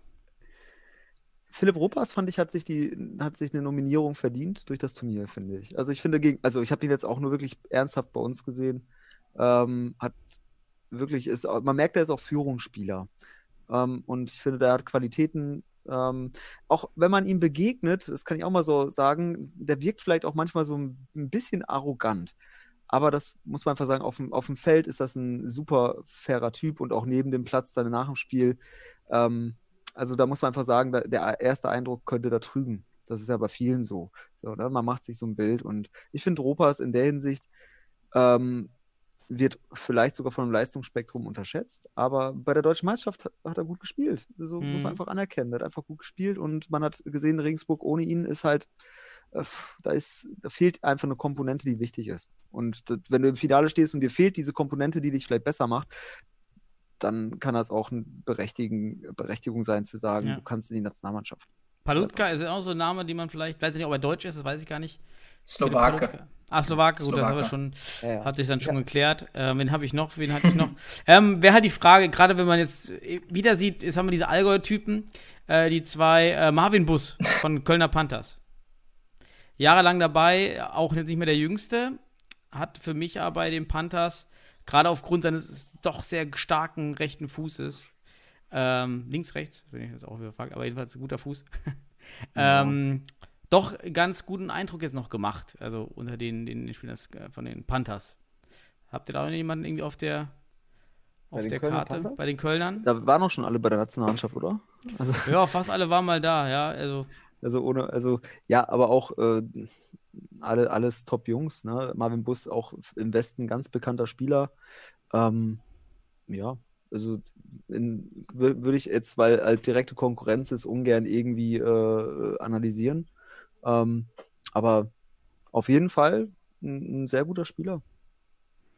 Ja, Fortis kriege ich auch gerade nochmal durch, aber dann weiß man eben gerade nur von der Liste gar nicht, wer jetzt äh, Deutsch, Deutsch da war, aber hat einen guten Fixo hinten. Fortis, mit den gelben Schuhen. Ich weiß nicht mehr, wie der Name war. Ich habe vergessen. Äh, wisst ihr das noch, wer das war? Bei Fortis? Wir, wir sind raus. Bill war ja nach unserem, das habe ich nicht Ja, gesehen. habt ihr nicht gesehen, ne? Also das. Er hat äh, auch eine gute Figur, also war gut. Also den, den, klar, den Jungs fehlt auch die Automatismen und die Spielabläufe, die können die gar nicht leisten, aufgrund auch der fehlenden Hallenzeit und alles, haben sie dann trotzdem Ja. sicher noch gut reingekämpft. Ja. Ähm, Aber auf der Fixo-Position ist, ist, also mit Ono Saglam bist du einfach top besetzt in Deutschland. Also ne, der Heinz ist jetzt raus, ähm, da wird sich auch schon jemand geben. Ich sehe auch, bei, sehe auch da eher Perspektivspieler aktuell, die sich dahin entwickeln. Ähm, auf der Fixo-Position ist eine Vakanz bei der Nationalmannschaft. ja, aber Sipai kann das ja auch ganz gut spielen, ne? Ja, Sipai, ja, aber ist jetzt kein Saglam, muss man sagen. Der, der also, Nee. das ist für mich. Äh, Sackler Ja, mit neben Söser für mich noch die, die, die Ja. deutschen Spieler, die am besten äh, Schuss finden, die endlich mal Schuss finden machen. Ja. ja. fand ich unglaublich stark, auch äh, super Pickeschuss einmal. Ja. Und Sa Salam schaltet dir einfach auch in Deutschland alles aus vorne. Ne? Also Ja. ähm, der, der ist, der hat alle Qualitäten, äh, auch im Offensivspiel, die du als ein Fixo auf deutschem Level brauchst, um, um höchstes Level da zu spielen. Das ist einfach so. Ja. Aber wäre ich, glaube ich, noch, äh, also ich, also aktuell absolut richtig noch nicht dabei, aber die auch schon mal bei Lehrgängen dabei waren, finde ich, die phasenweise in Spielen auch guten Eindruck gemacht haben. Ich kann es jetzt nicht vom Namen noch unterscheiden, aber waren die Hatzjaftic-Brüder von Hm. 1894. Also ähm, auch, sind ja auch noch junge Spieler. Ähm, sicherlich jetzt auch mit der Entwicklung, die 1894 geht, sicherlich auch Spieler, die man in Zukunft wieder lesen Ja. wird. Also bin ich mir absolut sicher. Und ich finde, man muss ja eh auch schauen. Ich meine, wir reden jetzt über die Teams, die bei der deutschen Meisterschaft dabei waren, aber wir wissen alle, dass noch genug Spieler in Deutschland rumlaufen, und das haben wir ja auch schon oft diskutiert, die einfach Ja, alleine nur nicht bei durch, Fortuna Düsseldorf, da spielen keine Deutschen mehr. die, die alleine Hey. durch die, die Sichtungs-Scouting-Kapazitäten, die der DFB hat, einfach unter dem Radar laufen. Ja, ähm, und ich meine, wie, wie lang, äh, um, klar, ist jetzt meine Perspektive natürlich, äh, und damit meine ich jetzt nicht die finalen Kader, sondern eher auch die Regionallehrgänge und so weiter, die es eine Zeit lang gab. Ähm, dass auch der Südwesten natürlich, weil wir keine Regionalliga hatten und auch erstmal ein Sichter nicht in die Regionalliga Südwest vielleicht kam oder kommt oder vielleicht haben wir es auch nur nicht mitbekommen. Ähm, ja, dass da vielleicht mal ein, zwei Spieler nicht so diese Chance kriegen, auch dann an den Lehrgängen zu partizipieren. Und nur wenn du dran partizipierst, kannst du ja auch die Spielphilosophie kennenlernen und die dann wieder umsetzen, weil das ist Ja, ja, aktuell für die Nationalmannschaft ja auch, also von dem, was Marcel macht, auch jetzt zum jetzigen Zeitpunkt ja auch absolut richtig, aber ist erstmal aktuell eine hohe Eintrittshürde, weil du gewisse Aspekte taktisch, Standards erfüllen musst oder laut Ansicht des Trainerteams erfüllen solltest, um überhaupt relevant zu sein für den finalen Kader. Und das kriegst du ja aber andersrum auch wieder nur, wenn du mal bei Lehrgängen dabei bist. Ähm, das finde ich ist halt auch immer so ein, so ein zweischneidiges Kannst du alles wieder Schwert. aus, kannst du alles umgehen, indem du dann wirklich eine U19 und eine U17 aufbaust, die dann das schon so früh dann anfängt, das Konzept, aber davon sind wir ja ganz weit weg. Aber Aber ist doch interessant. Also ich finde, äh, das ist ein guter Punkt, dass du halt ohne Partizipation jetzt auch vielleicht nichts mitbekommst und auch nicht Mhm. weißt, wo du dich entwickeln kannst. Aber ich glaube, wenn du dich beim DFB und bei Marcel meldest, der schickt dir sein Spielkonzept. Also mal, also der ist, die sind ja da schon jetzt auch während Corona mit Trainings äh, von, von Marcel, mit Trainingsaspekten drin. Ähm, der, ich glaube, der macht da kein, also aus den Standards, klar, da macht er sicherlich, aber so Ja. Grund, Grund, Grundsachen. Äh, Klar, in der Theorie, das, Ja. das zu lernen, Ja. ist ja das eine, Ja, das wie du es dann auf dem Feld umsetzt praktisch. Und ich finde es aber interessant, vielleicht noch den, weil junge Spieler gerade aufkamen, dass keiner vom, ich meine, wenn ich richtig geschaut habe, keiner vom letzten U19-Lehrgang dabei ist. Also Mhm. Fände ich auch einfach nur hinsichtlich, klar, jetzt kann man auch wieder über den Zeitpunkt diskutieren, Ja, aber da viele fehlt- Punkte. Da fehlt auch der Aber- Wettkampf, ne? So. Ja, genau. Aber trotzdem, so vielleicht ein, wie gesagt, ich, ich hätte mir vielleicht noch eins, zwei jüngere Jahrgänge mehr gewünscht in dem vorläufigen Kader, wo ich sage, okay, die kommen vielleicht auch nicht für den finalen Kader aktuell noch in Frage, aber die nehme ich einfach jetzt mal mit, weil das, prof- davon profitiere ich in zwei, drei Jahren. Und davon profitieren vielleicht ein, zwei andere Spieler, die jetzt auch schon auf Position 17, 18 nur sind, nicht so stark. Also das wäre so mein, wo ich vielleicht Ja, noch eine leichte Veränderung gesehen hätte. Ja, wir wissen ja nicht, was jetzt, der DFB macht ja so viele Termine wie noch nie mit Ja, der Nationalmannschaft. ja, das also stimmt wir, auch wir merken es jetzt gerade mit der Spieltagskollision, aber dann erkennst du auch, die, da lassen sie nicht nach, ja, trotz Covid. Ja, äh, Gott sei Dank, ja. Äh, Ja, was heißt, also, was heißt Gott sei Dank? Man hätte vielleicht auch sagen können, okay, damit die Ligen sauber laufen, nehmen wir zwei Termine raus oder so. Aber anscheinend hat die äh, Elite in der Hinsicht äh, Vorrang.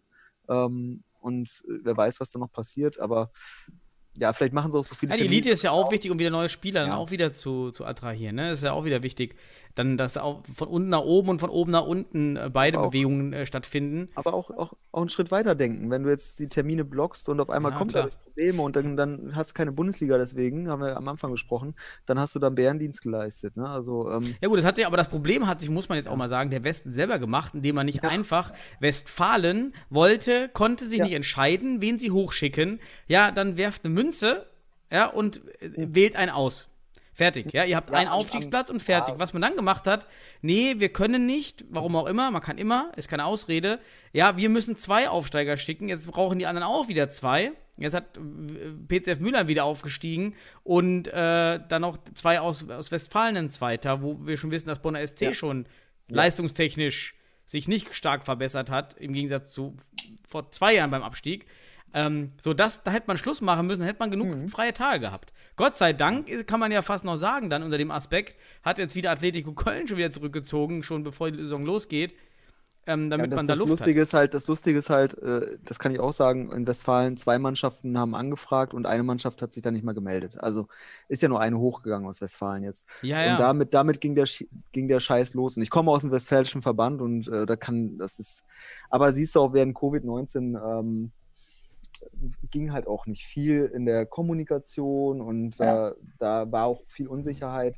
Da will ich jetzt niemanden beschuldigen. Und die Unsicherheit ist immer noch da. Ja, also ich genau. meine, Deswegen reden ab, wir von Prävention. jetzt die, ne? ja, So, jetzt also- die Entwicklung ist. Aber ich finde einen Aspekt daran noch, ähm, da muss ich, finde ich, ein bisschen in Schutz nehmen, weil ich meine, der DFB gibt jedes Jahr seinen Rahmenterminkalender raus. Da stehen alle Termine drin. Ja. Das ist der.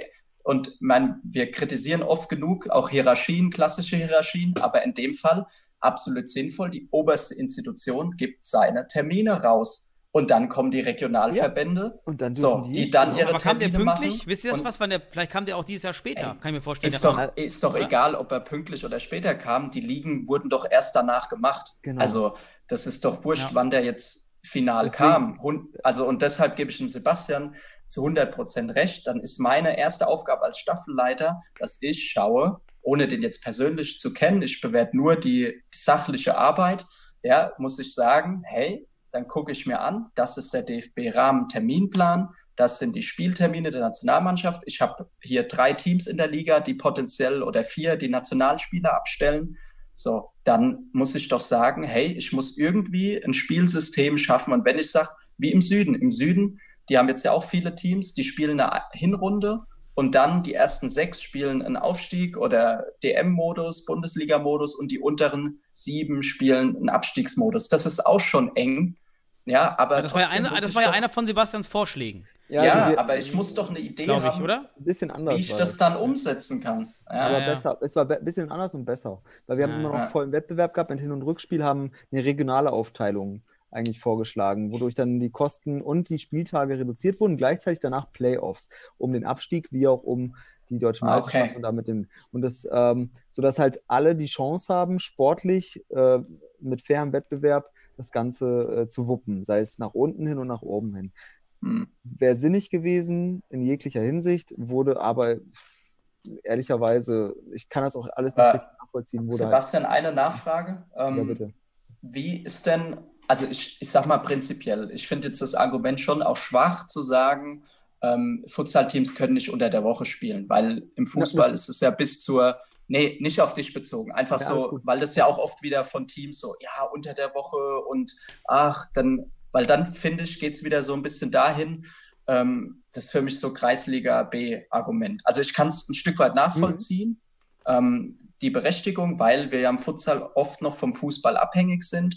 Ähm, ich meine, die ganze Problematik braucht man jetzt hier nicht aufmachen. Ja. Aber dann würde mich jetzt einfach interessieren, wurde denn dafür zumindest, dass man sagt, wir versuchen englische Woche mit einzubauen oder da ein Konzept auch oder eine Idee vorgelegt oder wurde einfach gesagt, naja, guckt mal, wie es läuft und dann schauen wir halt, ob die zwei Teams einen Ausweichtermin finden. Also wir kennen aus der Vergangenheit, dass unter der Woche sehr schwierig ist. Wir haben einerseits noch keine bezahlten Spieler, sondern arbeitende Spieler, die ähm, für die Fahrten entsprechend Zeit aufbringen müssen unter, unter der Woche. Ähm, das ist das erste Problem. In der Bundesliga sehe ich da kein Problem, äh, mal donnerstags oder Mhm. mittwochs zu spielen. Ähm, aber ähm, in der Hinsicht ist das einerseits erstmal schwierig, aber das ist jetzt für mich auch überhaupt, also da denke ich, bei unseren Jungs überhaupt kein Problem. Die kommen ja, Ja, auch zum ja. Training. Und bei uns auch die Hallensituation in der Hinsicht kein Problem. Wir können auch mittwochs oder donnerstagabends eine Hallenzeit gestalten. Aber da kommen dann Probleme tatsächlich auch in, bei anderen Teams auf. Allein unter der. Woche eine, eine Hallenzeit. Mittwochabends, manche trainieren anderthalb Stunden und dann hast du, diese, hast du diesen Slot. Wie willst du denn da ein Spiel reinpacken? Ich meine, du könntest es ja auch so machen, dass du die Heimspiele, diese unter der Woche Spiele genau zwischen den Vereinen austrägst, die sich regional am nächsten sind. Also Ja, aber dann, das, ja. dann dafür, dafür müsstest du Konzep Konzeption Genau. schreiben. Und das, Das Ja, war ja genau die, Ja. die Rückfrage. Wie gesagt, die. Argumente, was Das ist- Sebastian auch nochmal ausgeführt hat, die verstehe ich ja. Und da stimme ich dir auch zu. Halle ist nochmal was anderes als der Sportplatz, der dir Ja. regelmäßig zur Verfügung steht. Aber auch da, dann, wenn ich doch ein Konzept, dann sage ich zum Beispiel, hey, äh, Landesverband, Sportschule, äh, KM Kaiserau oder Ja, wir stellen Sebastian, immer musst- mittwochsabends Christian, für ein Ausweichspiel die Halle zur Verfügung. Das Problem ist, keine was, Ahnung. was man nicht gemacht hat aus meiner Sicht, ist jetzt endlich jemanden auf die Position zu setzen, der aus dem Futsal kommt. Es ist wieder jemand, der kalt aus dem Fußball kommt. Und das finde ich, Ja, wobei- es gehört rausgehen an alle Verbände, wenn, die Posi wenn diese Position vakant ist und man jetzt jemanden austauschen kann in die Staffelleiter-Position, finde ich, dass das nun langsam immer jemand sein muss, der aus dem Futsal kommt. Da kann man eine Ausschreibung machen, man findet schon einen und dann hast du eine ganz andere Sicht, weil du das, die Problematiken, die wir gerade diskutieren, Hallenzeiten, ja, und, und unter der Woche trainieren und so weiter, das hast du alle auf dem Schirm. Ja, Sebastian, du ja, kannst, sag du. das sage ich dir ganz ehrlich, du kannst äh, das jetzt gerade nicht personifizieren einerseits, weil dieser Wechsel stattfand, der Staffelleiter. Und man weiß jetzt auch nicht, wie diese Entscheidung zu diesem Konzept jetzt gefallen Ja, ist. okay. So, wir haben da einen Wechsel. Gleichzeitig ist der neue Mann, den kenne ich äh, persönlich aus Westfalen, ist Futsal-affin und gleichzeitig kennt den Futsal, hat in Westfalen die Ligen mit strukturiert. Der Friedhelm Spey ist das jetzt, glaube ich. Und ähm, der, da, ich bin da eher sehr optimistisch, dass der da äh, gute Schritte einleitet im Vergleich Hat zu ja den geklappt. Na, das ist ja das Ding. Äh, Das, wir wissen es nicht, ja, Schwierig. weiß. Es ist Ja, so, ein, ja. so, so ein zwei, zwei Zwischending. Wir wissen nicht, wer das war jetzt da genau, ähm, weil die da gerade eine Übergabe stattfinden ließen. Und äh, Friedhelm Spey ist erst jetzt ab der, ja wirklich ab äh, deutschen Meisterschaft gefühlt dafür wirklich zuständig. Ist da, finde ich, ähm, ohne den anderen zu diskreditieren, der vorher da war, aber die kompetentere Version für den Mhm. Futsal. Okay. Ja. Gut, Leute, ich, äh, ich, könnte, wir, kö- ich glaube, wir könnten noch Stunden weiter reden. Ja. Wir haben jetzt noch anderthalb Stunden. Die, die, die Zuhörer müssen auch irgendwann mal aus dem Auto aussteigen oder mal das Radio zur Seite legen und die War Kopfhörer. jetzt auch ein schöner Rahmen, das Startthema zum Ende nochmal Ja, aufgegriffen. ja, war jeder Didaktiker Kreis- stolz. Kreis geschlossen, Wahnsinn. Ja, sehr gut. Ja, so, jetzt habt ihr die Möglichkeit. Letzte, letzte Kommentare noch. Wollt ihr was loswerden? Ja, ich grüße meine Oma und äh, nein, wir sollen ja, haben wir ja das Feedback bekommen, wir sollen ja nicht so viel Klamauk machen, wir sollen Ja, inhaltlich reden. Und ich denke, das äh, haben wir heute gut hinbekommen. Und ich glaube, als letzte Sache, so ein Aspekt, einfach wollte ich noch drei Spieler nennen, die ich einfach echt bei der, zwar internationale Spieler, aber Hat er sich jetzt gerade gezogen aus dem Internet. Ja, ganz kurz, genau. Ähm, also ich fand zum einen wirklich, und das fände ich zum Abschluss von jedem noch trotzdem interessant, so wen so seine drei und da vielleicht nicht Spieler aus dem eigenen Team, ähm, sondern wirklich, die einem so aufgefallen sind. Und da fand ich echt Gabriel Oliveira von Hohenstein echt ein, also Top-Turnier, auch schon seit Jahren finde ich ein sehr, sehr interessant. Sebastian wird ihn ja noch besser Ja. kennen. Interessanter Spieler. Auch von seiner Persönlichkeit finde ich Franjo Delic einfach interessant äh, als Spieler, so auch als Gegenspieler, wenn man mal live sieht, echt sehr, sehr unangenehm und hat auch, und das merkt man über, finde ich, über Zuschauen nicht, sondern der hat auch eine gewisse Präsenz und Ausstrahlung auf dem Feld. Und noch vielleicht auch so ein bisschen unterschätzt oft Shimao von Regensburg, der wirklich extrem solide spielt und ich glaube, fast in jedem Spiel, der einfach kaum Fehler macht. Ja, die so, jetzt so drei, über die wir noch gar nicht so gesprochen hatten, viel, aber wo ich einfach nochmal so erwähnen wollte, die Namen auch vielleicht für die Zuhörerinnen und Zuhörer, dass man da mal so auch mal anschaut, okay, bei wem kann ich vielleicht auch mal so ein bisschen auf die Spielweise und so Mhm. gucken. Und die ganz unterschiedliche Spielertypen sind alle drei und trotzdem in ihrem Bereich alle sowas mitbringen. Und das fände ich vielleicht zum Abschluss so von jedem noch, noch ganz interessant. Dann waren das meine Schlussworte. Gut, okay. Oh, zum, also, Sebastian? äh, dürfen wir auch Danke sagen gleich, hoffentlich. Äh, nein, aber das Ding ist, ähm, ja, Kurz, also ich, Sebastian. äh, nein, nein, das ist jetzt auch jetzt lang gemacht. Z zwei Minuten. Also Gabriel Ol- Oliveira hat wirklich überragend das Turnier gespielt. Ich kenne ihn ja auch, der war ja auch ein halbes Jahr bei uns in Sennestadt und ähm, hat bei uns in der Hinsicht nicht funktioniert. Viele individuelle Fehler gemacht etc. Äh, Ist aber auch relativ leicht erklärbar, weil er in Hohenstein einfach ein System vorfindet, wo er funktioniert, wo er gestützt wird und er nicht stützen muss. Das ist ein ganz, ganz wichtiger Faktor. Bei uns stützen wir uns alle, es ist was ganz anderes. Wir sind bei uns mehr in einer gewissen Verantwortung äh, auf anderer Ebene. Und das in Hohenstein ist das wunderbar. Für ihn, für ihn. Also er ist da auch dann der Star und äh, das System passt einfach wunderbar. Und deswegen überragender Spieler. Äh, ist, ist wie ein Spieler, der, wenn wahrscheinlich wie, wie im Fußball Messi, vielleicht nicht mehr, nein, nicht vergleichbar, sondern einfach, der würde in einer anderen Mannschaft nicht funktionieren. Der funktioniert aber in Barcelona. Wunderbar. Also in der Theorie würden wir sagen, das wird schwierig. Und das ist Oliveira bei Hohenstein. Der hat den richtigen Verein dort, um so überragend zu spielen. Und ich sehe den nicht in anderen Vereinen so überragend spielen. Ähm, zweiter Spieler Delic würde ich auch unterstreichen. Also finde ich super Präsenz auf dem Platz. Ähm, aber ist auch nur ein Mensch, haben wir gesehen, mit, äh, was, mit, dem, mit dem 7 Meter da, dass er da, ne, war der das, ja, ja verballert. Mhm. Ist halt auch nur ein Mensch, aber sonst überragende DM auch gespielt. Also ganz konstant präsent und äh, der Spieler, womit, äh, wo jeder auch Probleme mit hat. Ja, aber als dritten Spieler würde ich jetzt, du sagst Shimao, hm, ja. Ähm, ich werde jetzt mit Absicht keinen Sennestädter Spieler nennen, hätte da aber einen, aber das, äh, ich will auch einfach mal die anderen loben. Ähm, Lukas Krul, Ganz ehrlich. Also, das ist ein, für viele ein Arschloch, Arschloch hoch drei, aber ähm, der, ist, das, der, hat eine, der hat eine Wahnsinnsleistung gebracht beim, bei dem Turnier. Der hat einfach durchgespielt und ähm, der, der, hat, also, der ist präsent. Der kann vielleicht nach vorne nicht alles, das muss man auch sagen, aber was der an Coaching drauf hat. Ich habe den jetzt, ich habe den schon mehrfach live erlebt jetzt, gegen ihn gespielt, zweimal, einmal gewonnen, einmal verloren jetzt. Aber das ist ein hervorragender Coach und also für mich der in Deutschland, in Deutschland bisher beste Spielertrainer. Einfach mhm. insgesamt vom Paket. Wahnsinn.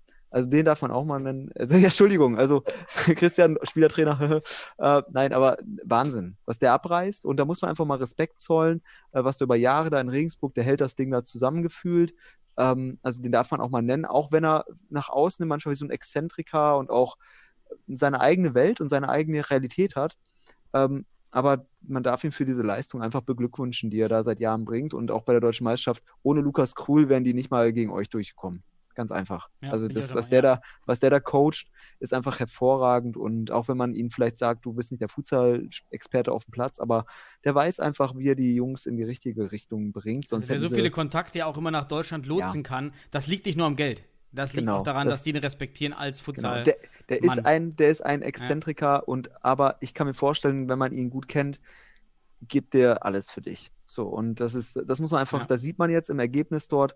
Deswegen Glückwunsch an Olli und, und Flo nach Regensburg. Ähm, ich, weiß, ja nicht, wie das da mit dem funktioniert, aber für mich überragender Spieler äh, bei der Deutschen Meisterschaft gewesen. Auch wenn er jetzt kein Gabriel Oliveira oder Delic ist, äh, mit dem Fuß am, äh, mit dem Ball am Fuß, aber auf, der andere, auf den anderen Ebenen viel, nochmal viel stärker. Also von daher, den muss man nennen. Und ansonsten ähm, danke ich euch jetzt hier erstmal für die Runde, falls, weil ihr werdet mich nicht mehr ans Mikro lassen gleich. Ähm, Ab, ich mach dich mute. So, ich, ich, danke euch und auch allen Zuhörern. Es war schön, heute hier, hier mit euch zu quatschen und auch einfach so situativ die Themen reinzukriegen. Und ja, hat Spaß gemacht. So, bin ich jetzt der Letzte, ist natürlich mal hart, weil die, die, die, die Namen, die ich hier, und ich habe noch mal eine Liste von letzter Woche hier liegen, die ich schon gemacht hatte, äh, ja, waren schon alle dabei. Ich hätte als Top 3 ebenfalls Oliveira genannt, Shimao war für mich auch Top 3, einfach aufgrund dieses super effizienten, ruhigen Futsalspiels, unfassbare Ballruhe. Oliveira sehr, sehr vielseitig einsetzbar, deshalb bei mir dabei, unglaublich guter Schuss, äh, stark, hat mir gefallen. Ich persönlich hätte viel mehr von, äh, von Saglam gesehen, eben weil er ähm, doch individuell physisch stark ist und da hätte ich gerne mehr gesehen. Ich ja, fand hat Getschim, eine gute Mannschaft gegen sich gehabt. Ich fand Getschim unglaublich wichtig zu sehen, wie über Freistöße und Standards, wenn du dort einen Spezialisten hast, der so eine Präzision, also ich habe wirklich auch selten, also in Deutschland noch gar nicht, diese Präzision und Härte in einer Kombination gesehen. Diese zwei also man muss ja überlegen, die, der, der zweite Freischuss gegen Hamburg geht in dieselbe Ecke wie der erste und geht genauso wieder rein. Ja, also alle wussten Bescheid, was passieren könnte und trotzdem wieder rein und ähm, äh, sehr, sehr, sehr, sehr stark. Das hat mir gefallen. Das ist wichtig, dass solche Spieler zeigen, auch äh, Fabian Schulz eben durch seinen großen Hammer, ähm, dass, dass man das sieht. Und die anderen, die ihr genannt habt, würde ich ja genauso unterstreichen. Also da äh, bin ich dabei. Vielleicht mache ich meine drei noch, die, die mir ein bisschen zu wenig aufgefallen sind, äh, vielleicht im Hintergrund waren. Ähm, Söser ist für mich ein bisschen, ähm, konnte nicht äh, immer zeigen, was ging, kann am Spieler, kann am Modus, kann an, an vielen liegen. Äh, Michi Meier wieder sehr umtriebig, man merkt aber, er fällt so ein bisschen leistungstechnisch ab. Die anderen werden besser, ähm, bleibt da ein bisschen stehen. Ähm, trotzdem wichtig für die Hamburg Panthers. Ganz, ganz, ganz, ganz wichtig, dass er da eben äh, bleibt. Ja, und meinem letzten Podcast schon genannt, Celani, der, der, Grund auch, warum Hamburg raus ist. Und ja, das waren so, glaube ich, so die, die zwei Spieler, die vielleicht, von denen man sich mehr erwartet hätte oder schöner gewesen wäre, mehr zu sehen, äh, die aber trotzdem für ihre Teams wichtig waren. Ja, hm. dann sind wir durch.